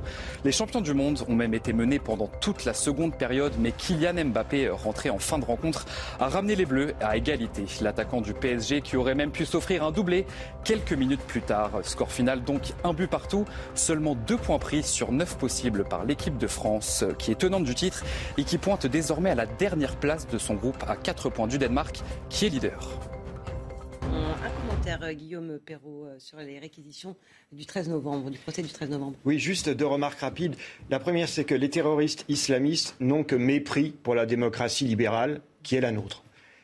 Et en même temps, quand ils sont mis en cause, il n'y a pas plus procédurier qu'un terroriste quand il est au box des accusés. Il veut cinq avocats, il dit qu'il va saisir la Cour européenne des droits de l'homme, il porte plainte pour. Euh, il y a une pour, oui, oui, c'est l'aberration. Il, y a un double langage qui ne devrait plus abuser personne. On a, on a d'un côté des gens qui veulent abattre la démocratie libérale et de l'autre qui exploitent à fond les possibilités de la démocratie libérale pour se défendre et qui, parfois, hélas, utilisent comme une tribune politique et une tribune idéologique l'audience. Même si ça n'a pas été nécessairement le cas toujours, Dieu merci, dans ce procès. Deuxième remarque, pour ma part, je n'emploierai pas le mot de combattant pour ces terroristes. Pourquoi? Parce qu'eux-mêmes jouent sur l'ambiguïté et essaient d'être reconnus comme des soldats qui font une guerre. Or, l'enjeu, c'est de distinguer la vraie guerre sur un, entre, entre, belligérants sur un théâtre d'opération et de, ce qui relève du terrorisme pur. Donc pour ma part, je n'emploierai pas le mot de pour, pour les Je peux répondre à ça. Je pense que la, guerre euh, peut donner lieu à des crimes de guerre et à des crimes contre l'humanité, à des massacres. En réalité, euh, ce qu'ont ce fait les SS en, déshabillant euh, des, des, femmes, des enfants juifs et en, les, en, leur tirant une balle dans la tête, c'est exactement ce qu'ont fait M. Deslam et ses, et ses camarades. C'est-à-dire que ce sont, des, ce sont des gens en armes qui mènent une lutte à mort pour détruire une société, mais par ailleurs, ils sont capables de, euh, de si vous voulez, d'un combat qui est un combat euh, qui n'est pas du tout un combat héroïque ou un combat digne. Mm. C'est ce que vous dites, je suis d'accord. Oui, je sais bien que vous êtes d'accord, mais enfin, j'entends bien, mais il me semble que l'emploi du mot combattant peut induire une équivoque pour désigner des terroristes. C'est pour ça que pour ma part, je m'y, je m'y, je m'y, je je, je, je l'évite soigneusement. bien sûr, bien sûr, non, parfaitement... naturellement. Si vous voulez, il y a, il y a quelqu'un qui a dans la réquisition qui a parlé des, de faire rentrer les lions dans Paris. Je pense que c'était plutôt faire rentrer des chacals ou des, des hyènes, si vous voulez, et pas des lions. Euh, les plaidoiries de la défense, je le rappelle, commenceront à partir de lundi et le verdict euh, est attendu pour le 29 juin prochain dans ce procès des attentats du 13 novembre 2015. On en vient à la guerre en Ukraine. Après trois mois et demi maintenant, on le sait, l'essentiel se concentre désormais dans le Donbass, notamment à Severodonetsk. L'Ukraine demande des armes d'artillerie de longue portée pour tenter de reprendre la ville. Pendant ce temps, euh, après les tensions diplomatiques du week-end dernier, la France resserre les liens avec l'Ukraine il est même question, euh, Guillaume Bigot, d'aider euh, à débloquer le port d'Odessa pour libérer les céréales ukrainiennes, dont on sait que des millions de tonnes euh, sont stockées et que ça risque de produire une grave, très grave crise alimentaire qui a déjà commencé dans certains pays d'Afrique. Est-ce que ça impliquerait que, la France participe à ce déblocage du port d'Odessa? Si l'idée, c'est qu'il y a là une, une, pente glissante qui pourrait conduire la France, les forces françaises, qui sont déployés, je répète, pour l'instant, pas très loin d'Odessa d'ailleurs, euh, en Moldavie, donc, euh, pardon, pas en Moldavie, en Roumanie, frontalier de la Moldavie qui elle-même est frontalière de la Transnistrie, partie de la Moldavie qui est occupée par des soldats russes à quelques encablures d'Odessa. Non, je ne crois pas que ce soit une pente qui nous entraîne vers la co-belligérance. Il y a un plan qui avait été proposé conjointement par la Turquie et la France, qui consistait à accompagner, à escorter en fait des céréaliers qui sortiraient des ports euh, pour les, acheminer euh, vers la Méditerranée, ensuite euh, qu'ils puissent arriver, j'allais dire, à bon port et surtout là mm. où les populations en ont le plus besoin, c'est-à-dire en Égypte, au Moyen-Orient, enfin dans toute la zone du Sahel. Nos amis algériens, tunisiens, marocains, égyptiens sont dépendants aux deux tiers, non seulement du blé ukrainien, mais du blé russe aussi, qui est parfois frappé par des sanctions. Ceci étant dit, je pour l'instant, le, pouvoir russe qui euh, menace en fait militairement cette zone, mais aussi le pouvoir ukrainien, il faut le dire, qui a miné cette zone. Alors pourquoi ils l'ont miné? Ils l'ont miné évidemment pour pas que les bateaux russes puissent accoster, qu'il n'y ait pas de débarquement vers Odessa, mais ce minage des ports et ce minage d'Odessa, qui est le dernier port en fait possible. Pourquoi? Parce que quand on regarde la carte, on se rend compte qu'il y a un port à Mariupol, mais la mer d'Azov est un lac russe et Mariupol, et comme tout le monde le sait, est tombé. Qui est tombé voilà, il y a un port à Kherson, il y a un port à Mykolaïev. Kherson est contrôlé par les Russes, Mykolaïev est, est contrôlé par les Russes. Kherson, Mykolaïev alors, il pourrait y avoir du blé russe, par exemple, qui sort de Mariupol et qui pourrait, euh, comme ça, sortir, mais on a euh, pris des sanctions contre le blé russe. Mm. Donc, ce blé-là est considéré comme euh, sous sanction, puisque la ville est russe. Le, port de Kherson, même, même chose. Mykolaïev et Odessa sont les deux derniers ports. Mykolaïev et Odessa sont minés. Ils sont un minés par les Ukrainiens et deux sous le feu euh, euh, des, batteries russes, puisqu'il y a à la fois une maîtrise aérienne, il y a probablement euh, des missiles sur l'île, la fameuse île aux serpents. Et en fait, plus personne ne veut assurer ces céréaliers qui sortent donc de, la mer Noire. Par ailleurs, on ne va pas rentrer dans les détails techniques, mais c'est assez compliqué de sortir le blé par la voie ferroviaire. Donc, d'où cet enjeu majeur. Sinon, on, va, on court vers des famines qui vont déclencher des mouvements de population et peut-être déclencher euh, des révoltes. Je vous rappelle que euh, c'est exactement ce qui s'était passé au moment des, euh, euh, du printemps arabe, pour éviter cet enjeu fort, il y a ce projet-là. Il y a peu de chances, à mon avis, qu'il aboutisse pour une raison simple, c'est que les Ukrainiens ne peuvent pas retirer leurs mines, sinon ils sont vulnérables aux bateaux russes. Oui, ils craignent une attaque des Russes, même si Macky Sall, le président sénégalais qui a rencontré Vladimir Poutine, assure qu'il n'y aura pas d'attaque des Russes dans ce cas-là. Exactement. Et les Russes commencent à, euh, à, exercer un chantage qui est de dire, mais écoutez, si vous voulez faire sortir le blé ukrainien, très bien, mais il faut aussi faire sortir le blé russe. Guillaume Perrault. Oui, euh, c'est. Euh, La situation semble quand même assez inextricable. oui, absolument, parce que c'est formulé en termes très diplomatiques, cette initiative française. On a l'impression que la France essaie d'être un facilitateur qui propose ses services aux deux parties comme si la France était neutre dans cette affaire du port d'Odessa et que, avec, avec, un peu de bonne volonté, les deux parties seraient d'accord pour que la France et d'autres pays, effectivement, permettent euh, l'acheminement de ces, de ces, céréales aux populations du Sud qui les attendent. Euh, je ne vois pas pourquoi le Kremlin, de son point de vue, accepterait de se priver de l'arme alimentaire, qui, est, euh, qui, est, une des armes dont dispose Poutine actuellement. Donc je crains que cette initiative méritoire ne puisse pas aboutir.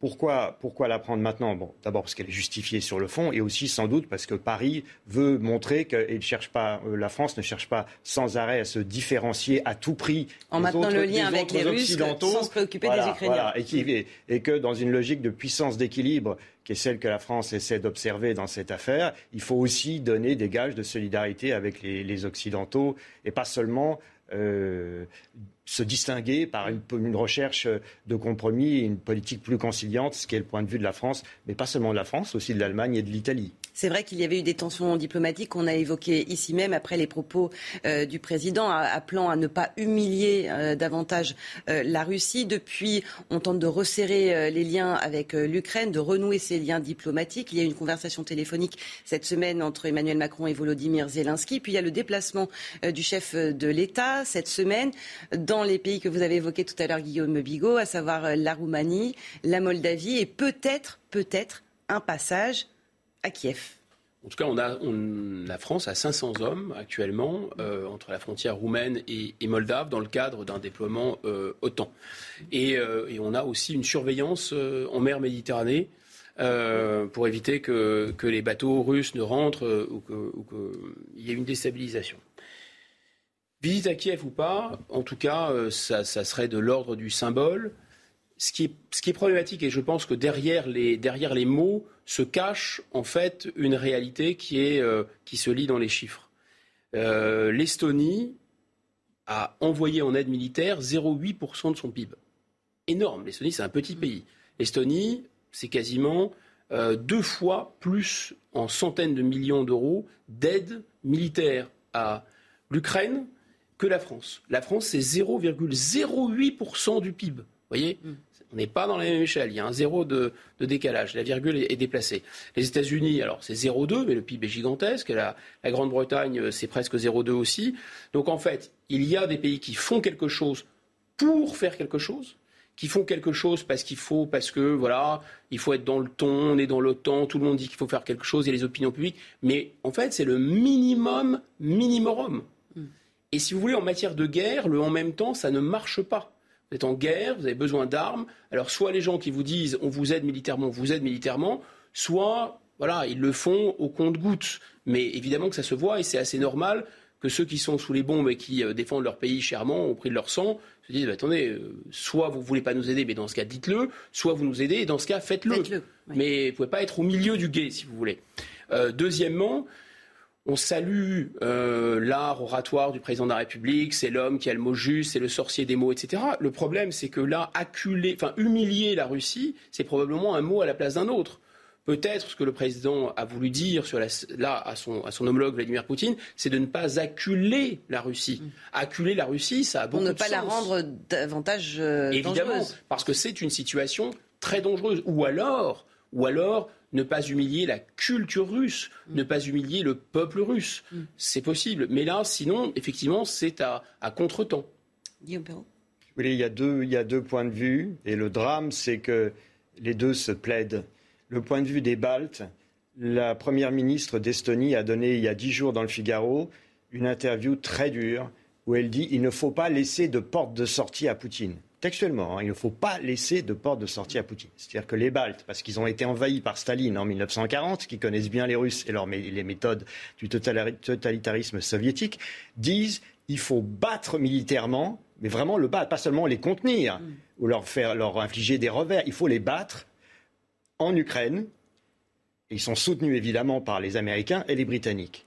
On sait que la France, l'Allemagne, l'Italie, je le répète, ont une ligne plus conciliante qui est très attaquée et dénoncée comme de la lâcheté ou de la naïveté.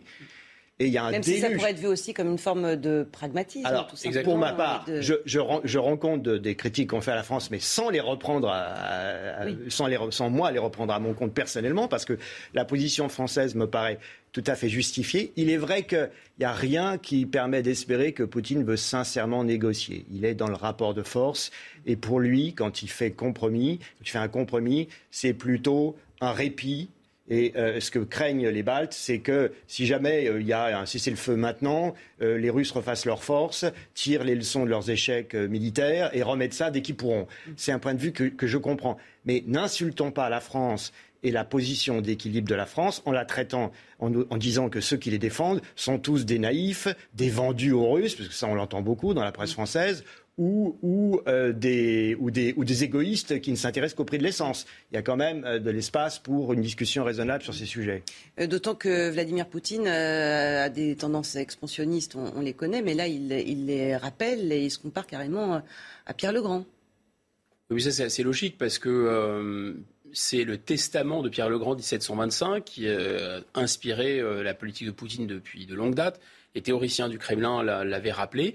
Par ailleurs, Pierre Legrand, il a son bureau, portrait dans son bureau depuis, euh, depuis qu'il est la mairie de Saint-Pétersbourg. Grosso modo, Pierre Legrand conseillait euh, à, ce, à, ce, pays immense, mais bloqué par les glaces et euh, dont une grosse partie du territoire est assez peu utilisable, de descendre vers les mers chaudes, de rétablir d'ailleurs la route du Levant, c'est-à-dire la route de Syrie, et de se réinstaller en Syrie pour ensuite pouvoir bénéficier des flux du commerce et du monde vers les Indes, c'est-à-dire en fait l'Asie. Ça date de 1725, c'est d'une actualité évidemment brûlante. Donc on ne peut pas comprendre ce qui se passe en Russie si on ne, connaît pas effectivement les contraintes et géographiques et euh, l'histoire de ce, pays. Mais pour en revenir à, cette, tension euh, euh, russo, franco-ukrainienne, évidemment la réaction ukrainienne était totalement déplacée dire que la France s'humilie, euh, c'est n'importe quoi. En fait, la véritable humiliation géopolitique de la France, qu'est-ce que c'est? C'est la Turquie.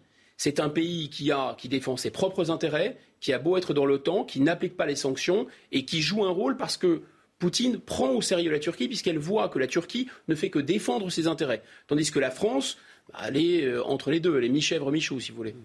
Dans un instant, nous parlons de la crise à l'hôpital et de ces tentatives de l'hôpital public pour euh, freiner l'hémorragie, euh, si l'on peut dire, de, de médecins. Mais d'abord, les principaux titres de l'actualité. 9h moins le quart, Simon Guillain. Les forces ayant conduit à l'assaut du Capitole sont encore à l'œuvre aujourd'hui. Ce sont les mots du président américain Joe Biden. Une commission d'enquête parlementaire a accablé l'ancien président Donald Trump pour son rôle lors de cet assaut du 6 janvier 2021. C'est de notre démocratie qu'il s'agit. Nous devons la protéger, a-t-il ajouté. 555 millions d'euros versés par l'Australie à l'industriel Naval Group pour mettre un terme financier à l'affaire des sous-marins français. Une compensation acceptée par le groupe français qu'il juge équitable la France prend acte d'un accord qui permet de regarder vers l'avant. En septembre dernier, le Premier ministre australien avait mis soudainement fin au contrat qui était en préparation depuis plusieurs années. Et enfin, ce week-end, sur les antennes de Canal+, se disputeront les barrages du top 14. Les champions en titre toulousains accueillent La Rochelle. Les Rouges et Noirs ont pris l'habitude de malmener les Maritimes ces dernières années, notamment lors des finales du championnat et de la Coupe d'Europe l'an passé. Mais pour ce barrage, la confiance pourrait avoir changé de camp. Rendez-vous donc ce soir à 21h05, très exactement sur Canal+. Face à Bigot, la suite à l'approche de l'été, la crise des urgences inquiète et avec elle la crise des vocations. Les initiatives se multiplient pour tenter d'empêcher la fuite des jeunes médecins, les internes à la fin de leurs études, euh, qu'ils aillent vers le privé ou vers la médecine de ville. Au CHU de Nantes, par exemple, nous avons pu suivre un job dating euh, avec une vaste opération séduction. Vous allez le voir, des, hôpitaux publics de Loire-Atlantique et de Vendée. Alors ces jeunes médecins ont-ils été séduits? Le reportage de notre correspondant Michael Chailloux. Pour retenir leurs propres étudiants, les hôpitaux publics de Loire-Atlantique et Vendée mettent le paquet. Petits fours, boissons et même une tombola avec un week-end dans le département à gagner. Malgré tout, le job dating n'attire pas les foules. C'est vrai qu'en ce moment, on entend beaucoup de choses euh, négatives sur ce qui ne va pas à l'hôpital, mais je pense qu'il faut aussi qu'on puisse de temps en temps leur donner des messages positifs et leur dire il y a des choses bien qu'on fait à l'hôpital et il y a des choses qui, quand vous viendrez les faire, vous attireront et vous retiendront. 50 postes de médecins proposés en Vendée, une trentaine en Loire-Atlantique, mais en une heure, on croise pas plus d'une dizaine d'internes dans les allées du job d'été. Souvent, les conditions sont pas forcément idéales et puis il faut être honnête, le salaire est souvent moindre dans les hôpitaux publics par rapport aux hôpitaux euh, privés. Et C'est peut-être euh, une bonne chose qu'ils essayent d'être attractifs parce que c'est ce qu'il faut pour pas que, bah, que tout le monde parte. Honnêtement, oui, là en ce moment, euh, vu ce qu'on voit, vu ce qui se passe aux urgences me concernant, euh, ça fait un peu peur. C'est en Vendée que l'on recrute le plus et pour séduire, on parle d'autre chose que de l'hôpital. Quand on travaille, euh, par exemple, à La Roche-sur-Yon sur, euh, sur, sur le centre du département, en une demi-heure, on est euh, n'importe quel côté du littoral. Le boulot, ben, ils en trouveront partout. C'est pas un sujet. Le travail, il y en a partout. Euh, donc on essaie de trouver d'autres attraits. À Nantes, comme partout en France, les disciplines les plus en recherche de jeunes médecins sont les urgences, l'anesthésie et la radiologie. On l'entend évidemment euh, la, colère euh, dans, les hôpitaux, ça fait longtemps euh, qu'on l'entend, mais on sent qu'il n'y a pas forcément toujours de l'attente de la part de, l'État et que certains hôpitaux décident de prendre les choses en main à leur échelle, avec des, tentatives comme, celle-ci, des initiatives en tout cas. Est-ce que c'est est -ce c'est une bonne idée? Est-ce qu'il y a moyen de, de les retenir? On a bien compris aussi en entendant le reportage que c'était avant tout une question de rémunération, Guillaume Perrault. C'est une initiative méritoire. La demande de soins a triplé en France ces 30 dernières années.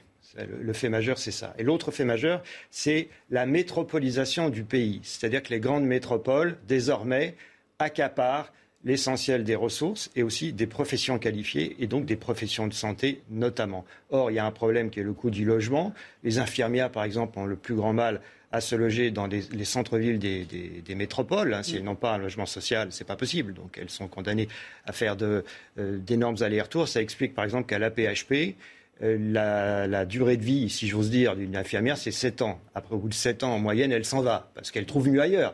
Et derrière, derrière tous ces problèmes, il y a un rapport de marché. C'est que désormais, il y a une, pénurie d'offres de travail dans les professions de santé par rapport à la demande. Donc évidemment, les, les, les jeunes euh, médecins sont en position de faire les difficiles. C'est humain, c'est naturel. Pendant des années, ce rapport de force s'est fait à leur préjudice. Donc maintenant, la génération qui arrive, bah, la situation Et la tendance est, inversée. La, la, situation est plus favorable. Et il est quand même paradoxal que le directeur de l'APHP ait dit que euh, est traité de mercenaires les médecins remplaçants parce qu'il a eu cette expression. Parce que c'est vrai que quand vous êtes médecin remplaçant, vous faites bouche-trou, 15 jours ici, 15 jours là, vous êtes beaucoup mieux payé que quand vous êtes en poste. En même temps, c'est le résultat, je répète, d'un rapport de marché et aussi d'un discours qui a fait l'éloge de la flexibilité, qui a fait l'éloge de la mobilité. Pendant des dizaines d'années, on nous a expliqué qu'on allait changer de métier au cours de notre vie, qu'on allait déménager, que c'était super, c'était très bien, qu'il fallait s'y préparer, que c'était exaltant comme perspective. En général, les gens qui vous disent ça n'ont jamais bougé, ils font la même chose depuis 30 ans. Et, tout d'un coup, on, découvre que ce discours a aussi des contreparties. C'est que quand le rapport de force est euh, à l'avantage des jeunes professionnels de santé, bah mon Dieu, ils en profitent. Guillaume Migaud. Bon, on va citer Bossuet, c'est un grand classique. Dieu se rit euh, des hommes qui déplorent les effets des causes qu'ils chérissent. C'est-à-dire que ça fait 40 ans, et on, je sais qu'on ne peut pas rentrer dans des débats politiques, et c'est surtout pas l'objet. Nous sommes en période de réserve électorale. Quelles que soient les majorités, etc., ça fait très longtemps, et c'est pas qu'en France où il y a une logique de marchandisation. Donc à partir du moment où vous voulez introduire une logique de combien ça coûte, combien ça rapporte dans l'hôpital, et je vous signale que c'est pareil dans tous les services publics, ça pose un problème. Évidemment que ça pose un problème. Alors, la rémunération est bien sûr un phénomène clé, je veux bien croire, et c'est tout à fait vrai qu'il y a des problèmes, disons, euh, euh, pratiques pour ces familles, pour se loger, se déplacer, etc. Tout ça est vrai, c'est pas suffisamment attractif sur un plan euh, financier. Mais attention, on parle de métiers, par exemple les métiers de la, de la, euh, police, de la sécurité, l'enseignement, euh, la santé, qui sont des métiers de vocation.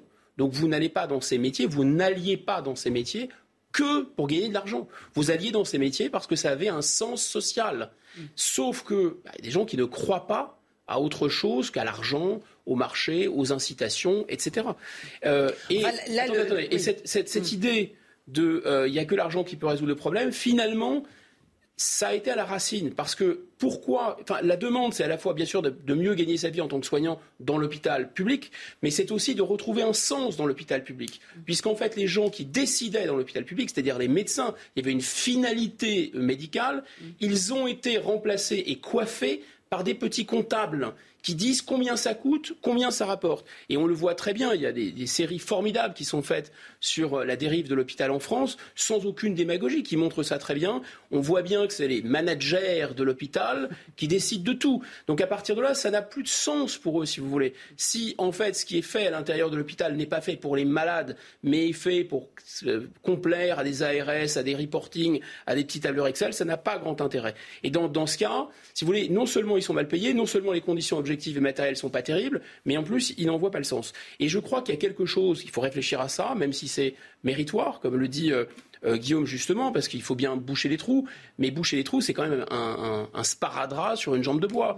C'est-à-dire qu'en fait, on est en train de répondre à un manque, un problème de vocation, c'est-à-dire des gens qui n'ont plus euh, qui n'ont plus le souffle, qui n'ont ne trouvent plus le sens, la foi, qui n'ont plus la vocation, et on leur dit bah venez, euh, on va euh, vous améliorer euh, vos transports, il y a un tramway à côté, on va vous faire manger trois fraises tagada et des cacahuètes, et comme ça, en 30 minutes, c'est réglé. Non, mais ça correspond quand même aussi à une demande. Les, jeunes générations sont plus exigeantes pour leur, cadre de vie.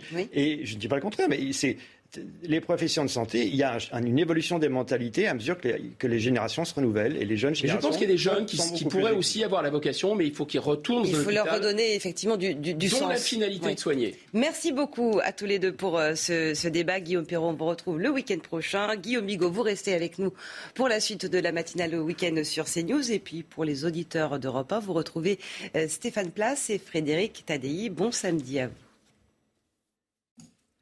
Bonjour à tous. Au programme, une très belle journée estivale, même si ce n'est pas encore l'été, avec au programme soleil et chaleur au menu. Donc du soleil hein, dès la matinée, ça s'impose hein, sur la quasi-totalité du pays. Quand même quelques nuances, hein. des nuages qui auront tendance à circuler en matinée du pays, enfin. Euh, oui, on va dire de la Bretagne, Pays Val-de-Loire en remontant vers les frontières belges, mais également un ciel beaucoup plus laiteux, beaucoup plus voilé en direction du sud-ouest avec quelques grisailles vers le Pays Basque. Vous allez voir que dans l'après-midi, eh bien, ce ciel, il aura tendance à investir le massif central. Ça restera lumineux, mais quand même un petit peu laiteux avec une évolution d'urne classique en direction donc des Pyrénées et toujours ces nuages hein, qui auront tendance à rester en direction donc du centre Val-de-Loire vers les Ardennes, mais ça restera quand même une très belle journée, vraiment du très beau soleil. Alors pour les températures en matinée, eh bien il fera 16 degrés à Paris, 9 degrés à Brest, 21 degrés pour la Riviera française et donc dans l'après-midi, eh bien à nouveau la chaleur va investir euh, le pays avec des pointes à plus de 34 degrés en direction de la Méditerranée. Il fera 26 degrés donc 26 degrés euh, pour l'après-midi euh, pour les rues de la capitale, 29 degrés à Strasbourg et 30 degrés en direction de la capitale girondine. Bienvenue à vous, merci de nous rejoindre dans la matinale week-end. On est ensemble jusqu'à 10h avec autour de la table toujours Guillaume Bigot. Rebonjour Guillaume. Bonjour Isabelle. À vos côtés Harold Iman. Rebonjour Harold également. Et nous accueillons avec plaisir Philippe David, ça va? Euh, Ça va très bien, toujours avec un immense plaisir d'être parmi vous. Et ça se voit, animateur euh, des Vraies Voix à Sud Radio, Éric Revel, bonjour à vous. Bonjour, bonjour, moi je suis pas content du tout. ça se voit aussi, directeur de la revue L'Hémicycle. On va développer ensemble les titres de l'actualité par euh, cet euh, adolescent qui a tué une collégienne jeudi à Clessé en Saône-et-Loire et qui vient de passer sa première nuit en prison à la maison d'arrêt de Dijon, mise en examen pour homicide volontaire avec préméditation. Même s'il est mineur, il encourt une peine de 20 ans de prison. Le drame hante désormais les habitants de ce petit village où nous retrouverons notre envoyé spécial, Marie Conan. La réclusion criminelle à perpétuité avec période de sûreté incompressible requise à l'encontre de Salah Abdeslam, seulement encore en vie du commando des attentats du 13 novembre 2015. Nous allons revenir sur les réquisitions du parquet au terme de neuf mois d'audience dans ce procès hors norme dont le verdict est attendu le 29 juin. Alors que la guerre en Ukraine dure depuis trois mois et demi, des réfugiés décident de rentrer au pays. Nous avons suivi des Ukrainiens qui viennent de quitter leur famille d'accueil en Vendée pour reprendre la direction de Lviv en Ukraine. Une adolescente de 14 ans poignardée à mort dans la nuit de mercredi à jeudi et son petit ami du même âge écroué hier à Dijon. C'est une tragédie que vit Clessé, petit village au nord de Mâcon où les habitants, on va le voir avec notre envoyé spécial Marie Conan, bonjour à vous. Les habitants aussi, semble-t-il, entre euh, sidération et colère. Oui, tout à fait. Je voudrais d'abord m'arrêter sur ce jeune homme hein, de 14 ans qui a passé euh, sa première nuit en prison hier soir dans une cellule euh, fermée euh, sous surveillance renforcée. La direction de la prison va devoir prendre en, note toutes les prescriptions qui ont été fixées par le juge d'instruction. Il s'agit notamment d'aménagements spécifiques en raison du fait qu'il est mineur. Par exemple, a-t-il le droit à des visites? A-t-il le droit de téléphoner? Et puis tout au long de sa détention provisoire, l'enquête va se poursuivre. Le jeune homme va de nouveau être entendu, ainsi qu'un certain nombre de ses proches. Effectivement, dans la commune, il était déjà perçu comme un garçon très perturbé. Je vous propose d'écouter euh, un parent d'élève dont la fille était en classe avec cet assassin présumé. Il y avait des fois des, réactions euh, euh, assez vives et n'étaient pas toujours faciles à approcher. voilà, il y avait des, des, fois, on avait limite un peu peur. Par ailleurs, il faudra euh, également déterminer les motivations du jeune homme. On sait qu'il avait l'intention euh, de tuer, mais pour quelles raisons Il va falloir du temps hein, pour que euh, les investigations répondent à ces questions. Merci beaucoup à Marie Conan en direct de Clessé avec Mathilde Ibanez. Une réaction, Philippe David On se demande aujourd'hui comment de telles choses peuvent arriver dans la tête d'adolescents de 14 ans. C'est presque des préadolescents, hein, 14 ans. Oui, non, mais c'est absolument terrible. Nous, à notre époque, je sais, ça fait peut-être un peu. Euh, ça existait aussi. Philippe. Je pense beaucoup moins. Je pense beaucoup moins. Comment expliquer Parce que là, c'est un homicide avec préméditation, donc un assassinat, hmm. en bon français. Comment donner rendez-vous à sa petite amie avec un couteau planté, dans, caché dans la manche et la tuer? Il y a une chose en, en psychologie et en psychanalyse qui s'appelle le surmoi. Le surmoi, c'est selon l'éducation que vous avez eue, certaines choses que vous ne pouvez pas faire puisque votre éducation vous empêche de le faire. un homme, ça s'empêche. Un homme, ça s'empêche. L'excellente citation, ma chère Isabelle. Ou vous ne frappez pas une femme, ou vous ne tuez pas quelqu'un, ou, euh, ou est passé le surmoi. Alors, je vais je sais pas. Alors certains disent c'est les jeux vidéo hyper violents. Moi j'ai vu des jeux euh, où on doit tuer les gens à la, Kalachnikov ou au FAMAS, vous choisissez même votre fusil d'assaut. Qu'est-ce qu'on a raté depuis 40 ans pour que des ados arrivent à avoir des comportements pareils? Ça c'est la question que je me pose. Bon, il y a deux éléments. Il y a un élément de le seul phénomène social qu'on peut décrire raisonnablement, c'est la montée de la violence gratuite chez les plus jeunes. Et ça correspond exactement à ce que vient de nous expliquer euh, Philippe David. Et peut-être même que ce surmoi, c'est pas que les jeunes d'ailleurs, en réalité, ou que les plus jeunes. Euh, il y a une étude assez incroyable de euh, l'association internationale de l'aviation civile qui montre que les passagers violents, c'est une explosion, enfin c'est une épidémie, ce qui montre bien que c'est un phénomène. Lacan disait, l'idée c'est que, la société, elle, met le couvercle sur la tête des gens. Bon, ben là, le couvercle, il tient pas. Et le fameux couvercle, c'est le surmoi.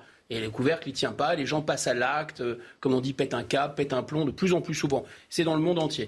Mais là, dans ce cas-là, je vais être très prudent. Je pense que ça relève d'un comportement un peu psychiatrique. Le gamin en tout cas, il y a un tue sa copine. Aussi et attention, il la laisse avec un couteau planté dans la gorge dans la rue, et le lendemain, il va à l'école comme si de rien n'était.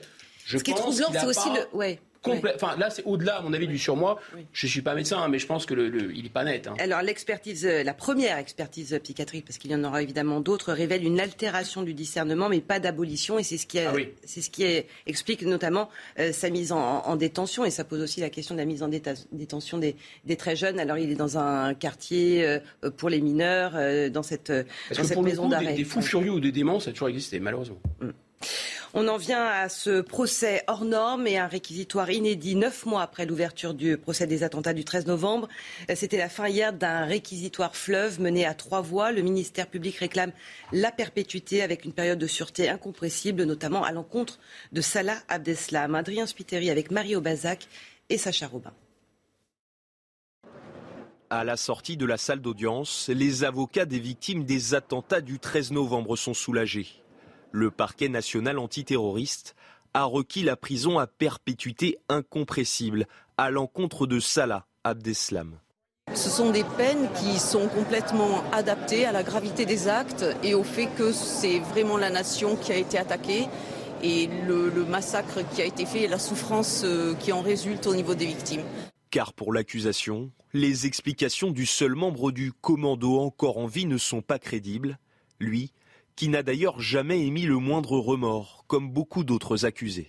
Moi j'étais là encore en face d'eux. Euh, il, rigolait parfois, il, euh, M. Euh, riait dans sa barbe. Il y a un tel écart entre la gravité du propos qui a été tenu par les avocats généraux et l'attitude mais de dilettante qui est la leur. C'est quelque chose qui nous a, qui m'a beaucoup choqué. Les peines requises contre les autres accusés vont de 5 ans d'emprisonnement à la perpétuité. Des peines insuffisante pour certaines familles de victimes. Les peines euh, sont justifiées. Après, elles ne sont pas assez fortes pour certains des accusés. Après, forcément, on ne sera jamais satisfait euh, au regard des faits qui ont été perpétrés. Les plaidoiries des avocats de la défense débuteront lundi. Le verdict sera connu le 29 juin. On rappelle 130 morts, des, centaines de, blessés, euh, des gens marqués à vie évidemment. Et Éric Revel, une réaction euh, à ces réquisitions, notamment à ce que disait cette, euh, cette victime qui dit que forcément, même si les peines sont maximales, ce sera toujours, enfin maximales pour certains en tout cas, mais ce sera toujours insuffisant. Bah oui, parce qu'on n'efface pas un tel traumatisme, même avec une peine de prison, fût-elle euh, énorme. On se souvient, enfin à mon sens tous, moi je me souviens très bien où j'étais le 13 novembre. Euh, et ça, euh, au-delà des familles qui ont été endeuillées par cette atrocité islamiste, par cet acte terroriste sans nom, je pense que ça a marqué l'ensemble du pays. L'ensemble du pays. chacun se souvient exactement ce qui s'est passé, moi, j'étais dans Paris. Euh, on a été euh, bouleversé par le nombre de sirènes euh, qu'il y avait. On se demandait ce qui se passait. on est rentré précipitamment du lieu où on était parce qu'on comprenait qu'il se passait quelque chose de très grave. et quand on a découvert l'ampleur de, l'horreur, je pense que ce n'est pas seulement les familles, c'est l'ensemble du pays qui a été touché, qui a été meurtri dans sa chair par cet acte terroriste. Et alors, c'est peut-être c'est pas une forme de consolation, mais je pense que euh, tout à chacun, puisqu'il se souvient de ce qu'il faisait le 13 novembre, porte une partie du deuil sur ses épaules de ses familles qui, elles, ont perdu évidemment euh, quelqu'un de proche, euh, une fille, un fils, un parent. Mais finalement, c'est la nation entière, parce que le mot nation a encore l'importance pour moi, qui porte sur ses épaules ce deuil, qui est un deuil national. Alors, entre la colère, l'exaspération et le sentiment d'impuissance devant des peines encore une fois, même à perpétuité, moi je comprends en fait. Mm. Euh, je comprends assez facilement euh, la réaction de ces familles qui, au-delà de la perte d'un être cher, c'est la perte d'un acte islamiste sur le sol français qui est une défiance en fait à ce que nous sommes en réalité. Et voilà pourquoi je pense qu'on porte tous un peu sur nos épaules le deuil de ces, de ces familles.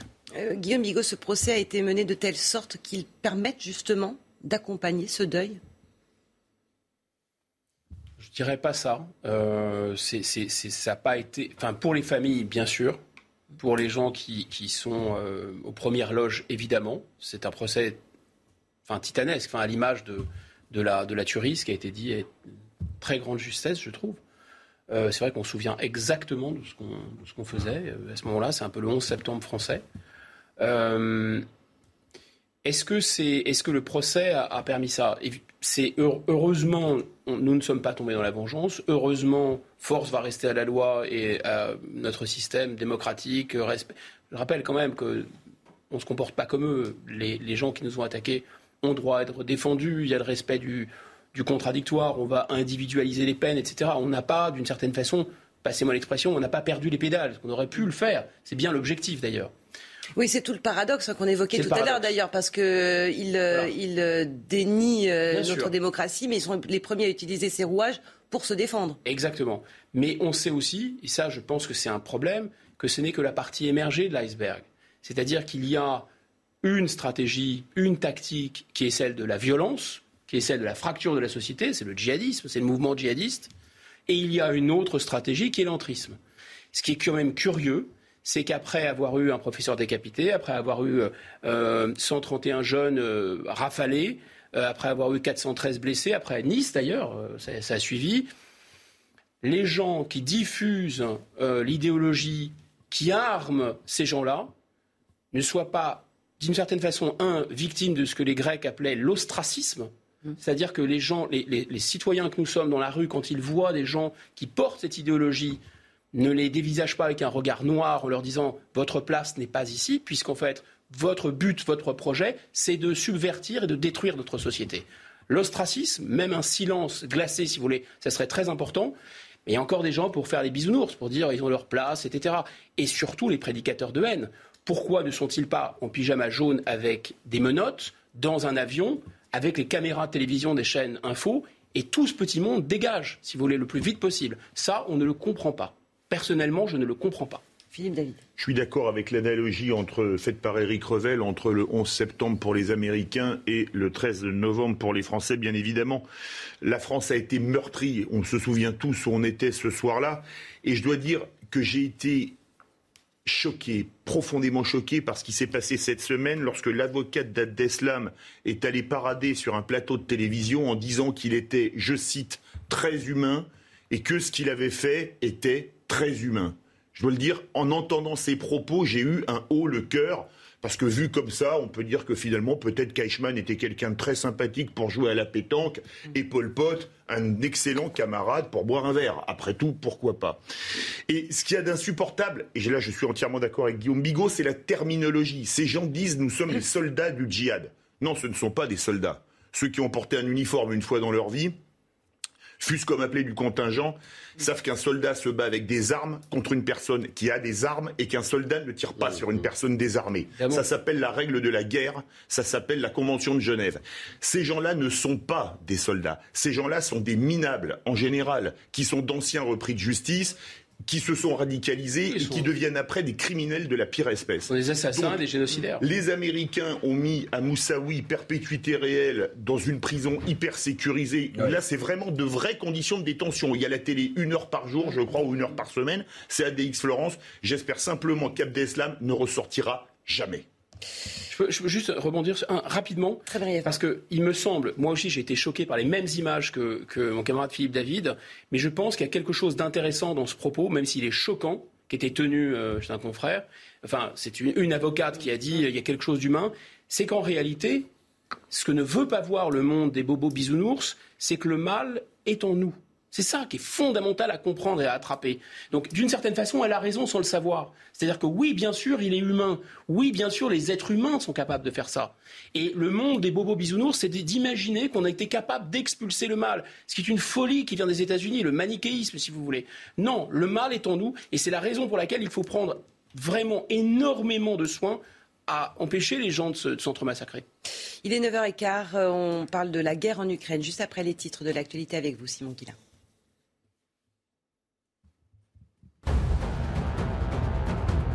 Pour débloquer les céréales à l'origine d'une crise alimentaire mondiale, la France s'est dite prête à aider pour accéder au port d'Odessa en Ukraine. Nous sommes à disposition des partis pour que se mette en place une opération qui permettrait d'accéder au port d'Odessa en toute sécurité, a déclaré un conseiller de l'Elysée.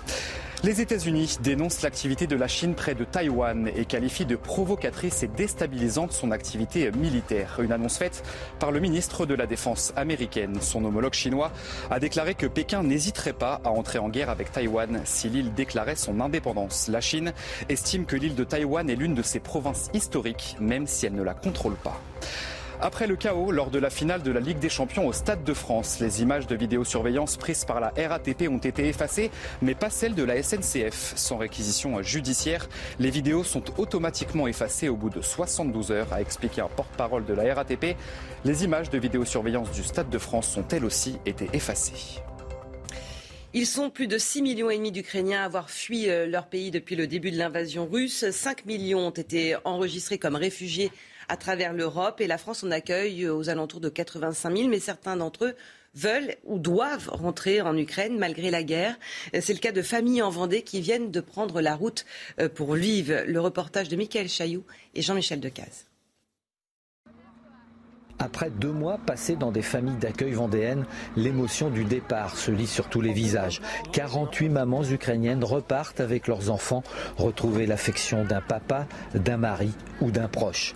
Malgré les séparations familiales et le mal du pays, ces retours dans la plupart des cas sont des retours forcés. Albina, notre euh, résidente, est infirmière d'État dans un hôpital et elle est réquisitionnée euh, à partir de lundi prochain et il fallait impérativement qu'elle rentre, sinon elle perdait son, métier. Il y a une famille où euh, les filles, ils ont les examens et pour ça il faut venir passer les examens. La, la vie continue. Le car, après 50 heures de route, arrivera à Lviv où la situation est plus calme. Adriana est chanteuse, elle doit assurer des concerts un peu peur. Euh, oui, oui, c'est vrai.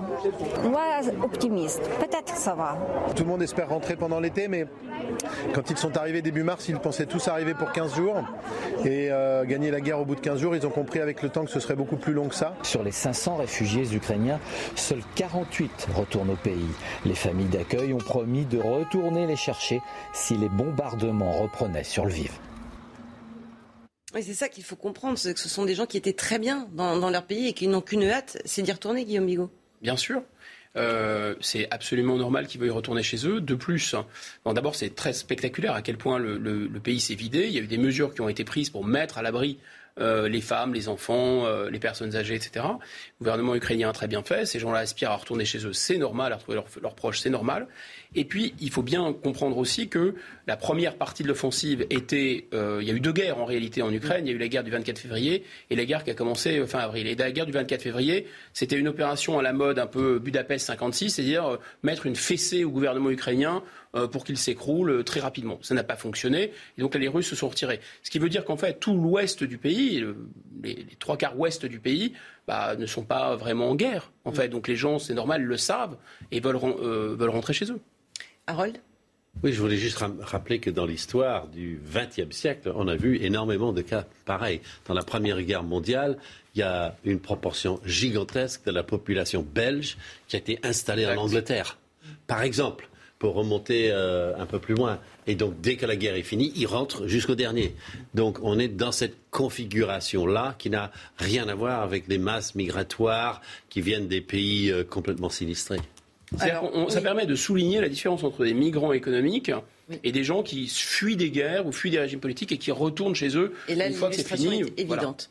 Et on reviendra évidemment sur euh, la situation de l'Ukraine et la proposition d'aide de la France pour débloquer le port d'Odessa euh, dans, dans, quelques minutes. Mais d'abord, en pleine crise de l'énergie, vous allez voir que tous les moyens sont bons, non seulement pour faire des économies, mais aussi pour tenter d'être moins dépendants. Ça marche à l'échelle des, des, pays, mais aussi des, des particuliers. Certains tentent de rendre leur maison autonome, notamment grâce à des panneaux solaires. Il y a 20 ans, on les regardait un peu avec de grands yeux aujourd'hui, eh bien, leur mode de vie intéresse. Reportage Jean-Michel Decaze. En ce moment, on produit 3147 euh, watts en instantané par les panneaux solaires. La maison consomme 931 watts. Le reste sert à charger une batterie qui alimentera la maison et le surplus est revendu à EDF. Si en été, les factures d'électricité fondent comme neige au soleil, sur l'année, hiver compris, les économies sont satisfaisantes pour ce propriétaire équipé depuis septembre dernier. Je suis déjà à 70% de réduction des, des frais d'électricité. Sur le toit de cette maison, de 90 mètres carrés, 15 panneaux solaires ont été montés. Ce type d'installation coûte entre 19 et 32 000 euros. Se pose alors la question de la rentabilité. On est aujourd'hui entre 10 et 12 ans, mais euh, suivant le cours de l'électricité, euh, plus on augmente le tarif de l'électricité, plus le retour sur investissement va diminuer. On a envie d'être le plus, euh, le plus autonome possible. C'est propre et puis si, bah, si on peut en envoyer à, l'EDF, bah, au moins voilà, c'est du courant qu'ils n'auront pas à produire et puis. Euh, qui vous rapporte un peu. Qui, puis, c'est pas dans ce sens-là qu'on l'a fait. On verra après, euh, dans, un an ou deux, euh, suivant ce qu'on consomme. Si tous les toits étaient équipés, les Français produiraient trois fois plus d'électricité que les centrales nucléaires et thermiques réunies. C'est ça qui est intéressant, c'est plus tellement finalement une question d'écologie, c'est une question de, survie en, se sentant indépendant plus de, plus de raccordement à l'EDF et même pour certaines maisons, ni à l'eau non plus. surtout, il va falloir qu'on en ait tous, parce qu'avec la fin du moteur thermique, il va falloir beaucoup d'électricité pour alimenter nos futures voitures électriques. Mmh. Je pense qu'on est d'accord. Et là, quand on parlait de la facture, mon petit doigt me dit, et en général il est de bon conseil, vu ce que rapporte, la, rapporte à l'État la TICPE sur les taxes sur les carburants, que le jour où il n'y a plus de moteur thermique, le prix du kilowattheure va flamber. Ça va y aller. Vous serez tenu au courant. C'est formidable évidemment de voir les énergies renouvelables se développer, parce qu'on peut, on peut parler du photovoltaïque, mais on pourrait parler aussi des éoliennes, notamment de tout ce qui est éolienne offshore, hein, qui se déploie autour de la France à vitesse grand V. Hein. C'est Nicolas Sarkozy qui, le premier, avait imaginé un parc euh, éolien offshore. Mais j'attire votre attention quand même sur une chose. Alors vous allez me dire, ah, ah il est toujours, c'est toujours l'empêcheur de tourner rond. Mais le problème, le problème des panneaux euh, photovoltaïques ou des éoliennes, c'est que eh toutes ces techniques sont importées en réalité.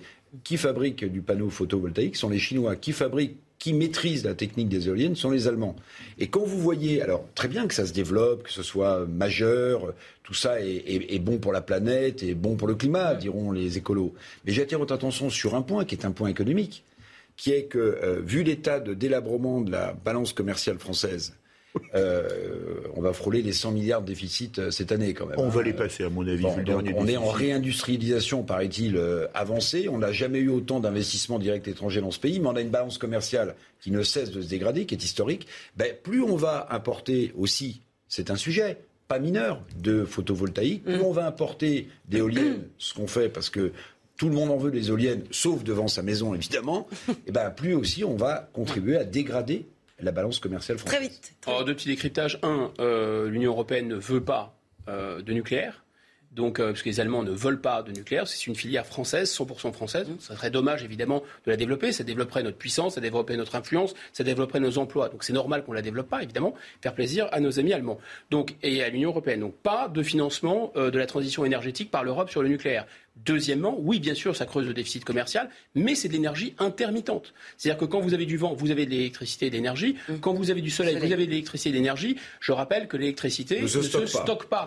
Voilà, d'où l'imbécile, enfin vraiment l'imbécilité heureuse et béate euh, de, se, passer du nucléaire. Vous constatez que même quand on parle d'éoliennes, on ne brasse jamais du vent dans vos débats. Non, ça, c'est formidable. Bravo Philippe. Euh, dans un instant, on, revient, on parlera de la guerre en Ukraine avec cette proposition d'aide de la France pour débloquer le port d'Odessa et ses millions de tonnes de blé. Nous reviendrons aussi sur le rapport gouvernemental deux semaines après le fiasco au Stade de France. À tout de suite. 9h30 dans la matinale week-end, toujours en compagnie de Guillaume Bigot, Harold Iman, Philippe David et Éric Revel. La guerre en Ukraine, alors que les combats font toujours rage à Sévérodonetsk, la France se dit prête à participer au déblocage du port d'Odessa. Emmanuel Macron doit se rendre dans la semaine en Roumanie et en Moldavie. Une visite à Kiev est même envisagée quelques jours après son entretien téléphonique avec Volodymyr Zelensky. Deux semaines après le fiasco au Stade de France, nous reviendrons sur les conclusions du rapport d'enquête gouvernementale qui pointe un préjudice grave pour l'image du pays. À deux ans des JO à Paris, ce rapport dresse aussi une liste de recommandations. Les détails avec Simon Guillain. Comment stopper l'hémorragie? Comment retenir les jeunes médecins dans les hôpitaux publics? Comment susciter à nouveau de l'intérêt en pleine crise euh, de, vocation? Vous verrez notre reportage à Nantes où le CHU organise euh, une opération séduction à destination des jeunes diplômés. Nous sommes maintenant à quasiment trois mois et demi après le début de la guerre en Ukraine. L'essentiel des efforts euh, russes se concentre on le sait, sur euh, la partie du Donbass, notamment Severodonetsk.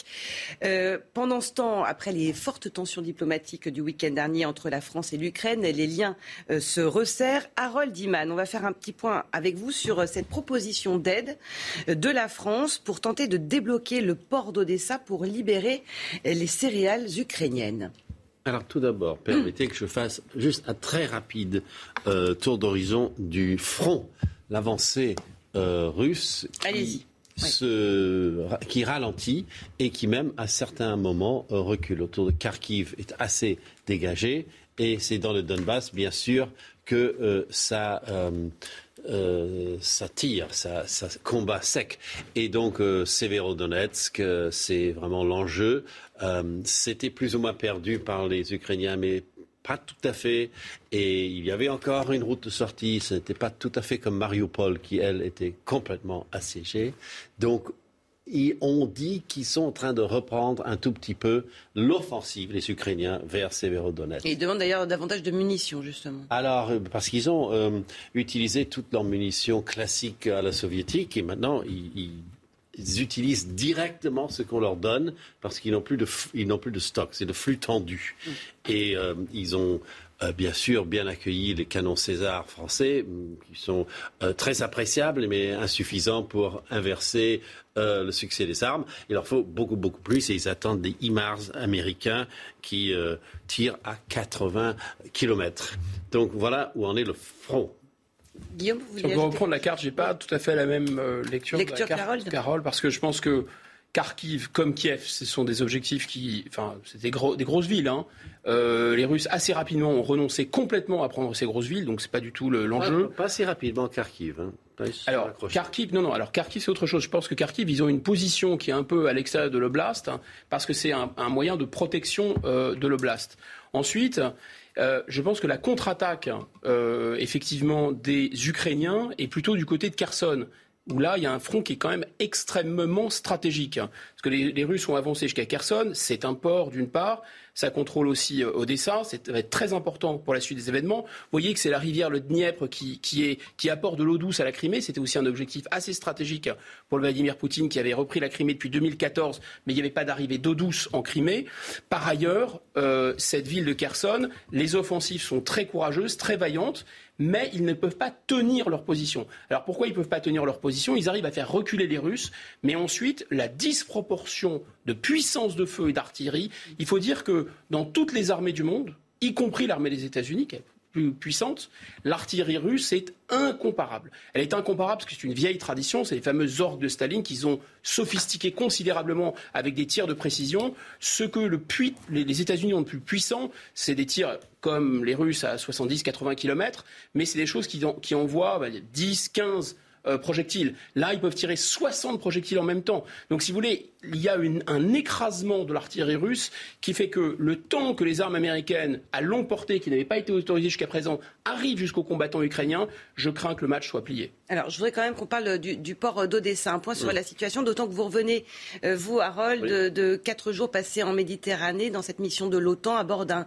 navire où il y avait des troupes françaises qui surveillent les Russes en Méditerranée. Exact pas très loin de la mer Noire finalement. Voilà, donc on va regarder euh, déjà la mer Noire euh, et ensuite je vous montrerai la mission qui euh, était un peu en deuxième rideau. Deuxième rideau. Donc là, la mer Noire, donc il y a 15 navires un peu gros et 30 si on rajoute ceux qui ont été amenés depuis la mer Caspienne à côté.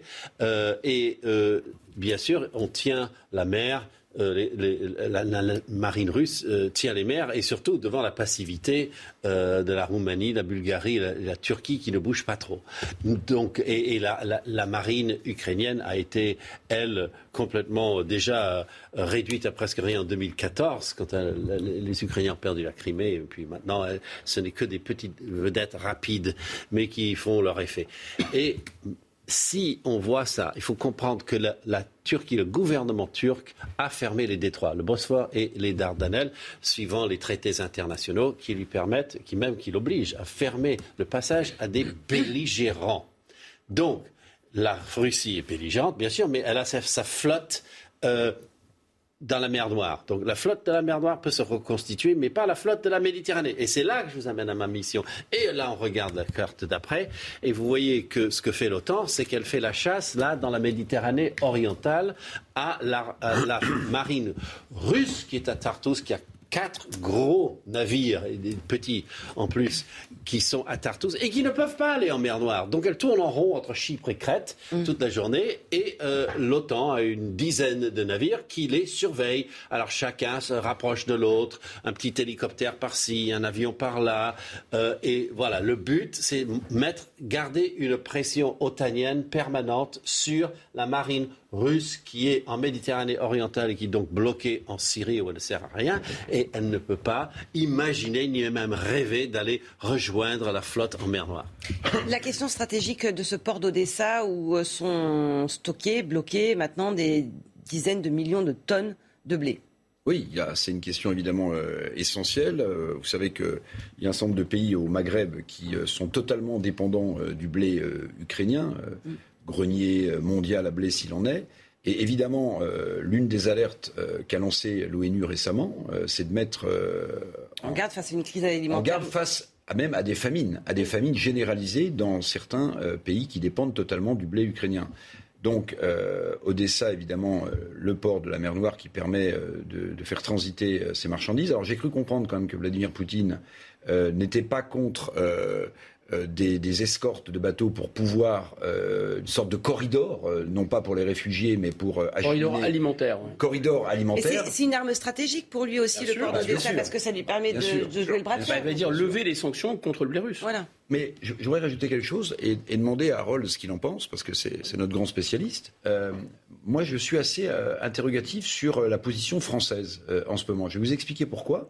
Parce qu'on décline une sorte de en même temps géopolitique qui me semble avoir ses limites. Le en même temps géopolitique formulé par Emmanuel Macron, tel que je l'ai compris, c'est en gros il faut que l'Ukraine gagne et conserve l'intégrité de son territoire géographique, mais en même temps il faut ménager une porte de sortie à Vladimir Poutine. Bien, si Vladimir Poutine, je ne sais rien, ne met pas la main sur le Donbass, si on n'ouvre pas une porte de sortie, Harold, à Vladimir Poutine, je crains, mais je ne suis pas un spécialiste, que le en même temps géopolitique aille dans le mur. Alors, l'espèce d'équilibrisme, parce que c'est de ça qu'il s'agit. en même temps pour que tout le monde comprenne. Oui, oui, euh, euh, d'ailleurs, on a compris. Mais, euh, Reçu 5 sur 5. Donc, ça c'est l'humour anglais. Allez-y. oui. Emmanuel Macron, bien sûr, craint, comme la plupart des Occidentaux, l'escalade vers le nucléaire. Donc ça, c'est vraiment, ça, ça réduirait même le, la bataille en Ukraine à une chose secondaire si on en arrivait là. Et, Biden même l'a dit depuis le début, et Macron, etc. Donc il faut que qu'on parle à, Poutine, qui ne tombe pas dans euh, l'état de siège mental, et qu'il euh, comprenne qu'il y a un peu de marge. Et, donc on fait le flou sur le territoire qu'on aurait à rendre. Donc on dit il faut que l'Ukraine gagne et reprenne tous ses territoires sans dire lesquels. On ne dit pas la Crimée on répond aux questions est-ce qu'il faut mettre la Crimée dans le sac Réponse de l'Élysée euh, tous les territoires légitimement ukrainiens. On ne dit jamais le mot Crimée, ça ne peut pas sortir de la bouche. Mm. Et ça, c'est la manière de ménager il, Il faut qu'on avance. Guillaume et puis après Philippe. Et c'est vrai que en même temps, on ne fonctionne pas en situation de guerre, c'est bien évident. Mais le fond de la pensée du président de la République, il ne peut pas la livrer en fait. Ça veut dire quoi? Ça veut dire qu'il sait en réalité que la disproportion des forces est telle qu'il n'y a quasiment aucune chance que le territoire soit reconquis par la force par les Ukrainiens, ça leur coûterait des centaines de milliers d'hommes et peut-être davantage. Ça serait un carnage. Se battre jusqu'au dernier Ukrainien, oui, c'est l'intérêt des États-Unis. Un, ça fait peur à tout le monde. Tout le monde est dans l'OTAN. Deux, tout le monde va cesser d'acheter du gaz russe au bout d'un moment et acheter du gaz naturel de schiste vendu par les Américains. Trois, les Américains vendent à bloc, à bloc, à bloc des armes. Quel est l'intérêt pour l'Europe de ça? Zéro, en fait. Et ça ne va même pas sauver les Ukrainiens. C'est le fond de la pensée du président de la République, mais il ne peut pas l'avouer. J'ai une question à poser à Harold comme il est. vous êtes très sollicité, c'est ah normal. on a notre expert qui est allé en Méditerranée. La, flotte américaine en Méditerranée, c'est la sixième flotte de mémoire. Oui. Euh, justement, la question, comme de toute façon les détroits du Bosphore et des Dardanelles sont fermés, on est dans une impasse parce que de toute façon en mer Noire c'est l'armée russe qui est la,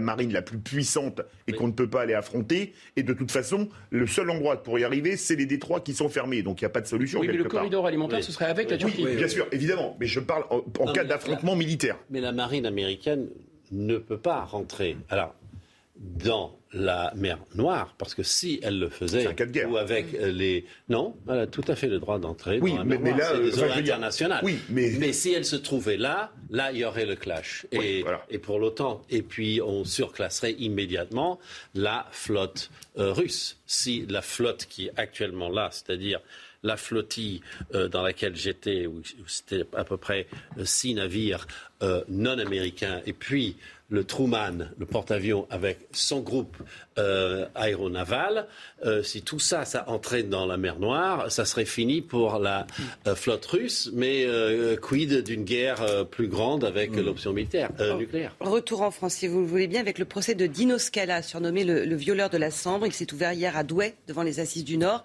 Ce père de famille comparait pour 30 ans de viol et d'agression sexuelle sur 56 femmes. La plus jeune avait 13 ans, la plus âgée 48. Et c'est un procès évidemment très éprouvant pour euh, les victimes. Écoutez l'une d'entre elles, l'une des plus jeunes victimes au moment de l'agression. Malgré l'émotion, elle tient à faire face. C'était dur quand il est arrivé, mais en fait, euh, bah, voilà, c'est bah, maintenant que je l'ai vu, je, l'observe, je vois que lui ne, nous regarde pas. voilà ce que j'avais prévu de pas baisser les yeux.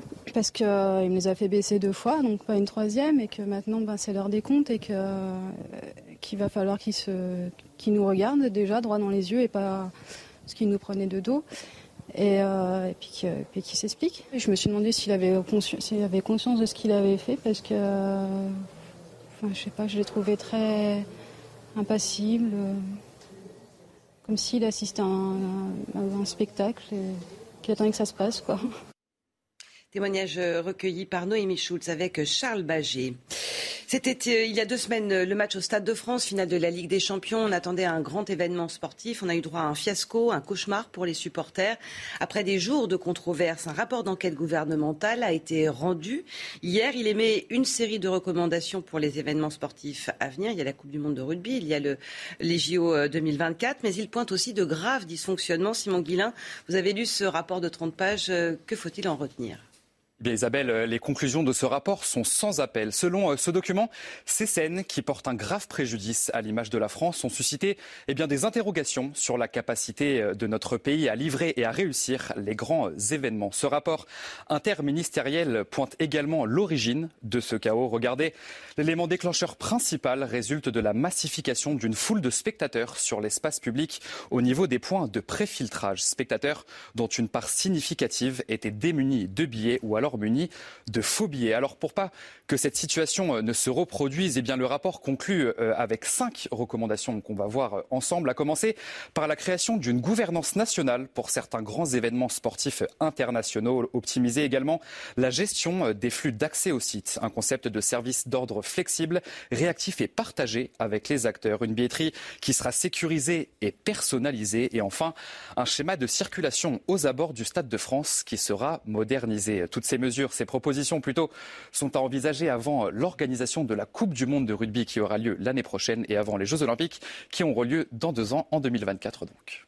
Simon, il est 10h moins le quart et c'est maintenant l'heure du rappel des titres, toujours avec vous. Les forces ayant conduit à l'assaut du Capitole sont encore à l'œuvre aujourd'hui. Ce sont les mots du président américain Joe Biden. Une commission d'enquête parlementaire a accablé l'ancien président Donald Trump pour son rôle lors de cet assaut du 6 janvier 2021. C'est de notre démocratie qu'il s'agit. Nous devons la protéger, a-t-il ajouté. 555 millions d'euros versés par l'Australie à l'industriel Naval Group pour mettre un terme financier à l'affaire des sous-marins français. Une compensation acceptée par le groupe français qu'il juge équitable. La France prend acte d'un accord qui permet de regarder vers l'avant. En septembre dernier, le Premier ministre australien avait mis soudainement fin au contrat en préparation depuis plusieurs années. Et enfin, ce week-end, sur les antennes de Canal+, se disputeront les barrages du top 14. Les champions en titre toulousains accueillent La Rochelle. Les Rouges et Noirs ont pris l'habitude de malmener les Maritimes ces dernières années. Mais pour ce barrage, la confiance pourrait avoir changé de camp. Rendez-vous euh, donc ce soir à 21h05 sur Canal+. Ah, merci Simon. Euh, petite réaction, vous voulez dire quelque chose Ah oui, parce que là, il y a un supporter Rochelais et un supporter toulousain. Vous savez qu'on est en période de réserve électorale Non, je rigole. Vous parler de... Il n'y a pas de réserve non, non, Moi, je crains une légère décompression du stade Rochelais. Je veux dire pourquoi? Parce qu'on est quand même champion d'Europe. Ils sont champions d'Europe. Vous avez dit on est. Oui, bah, ah, oui. c'est normal. Euh, mais euh, voilà, alors mm. euh, j'ai beaucoup de respect pour Toulouse, Ntamak et Dupont.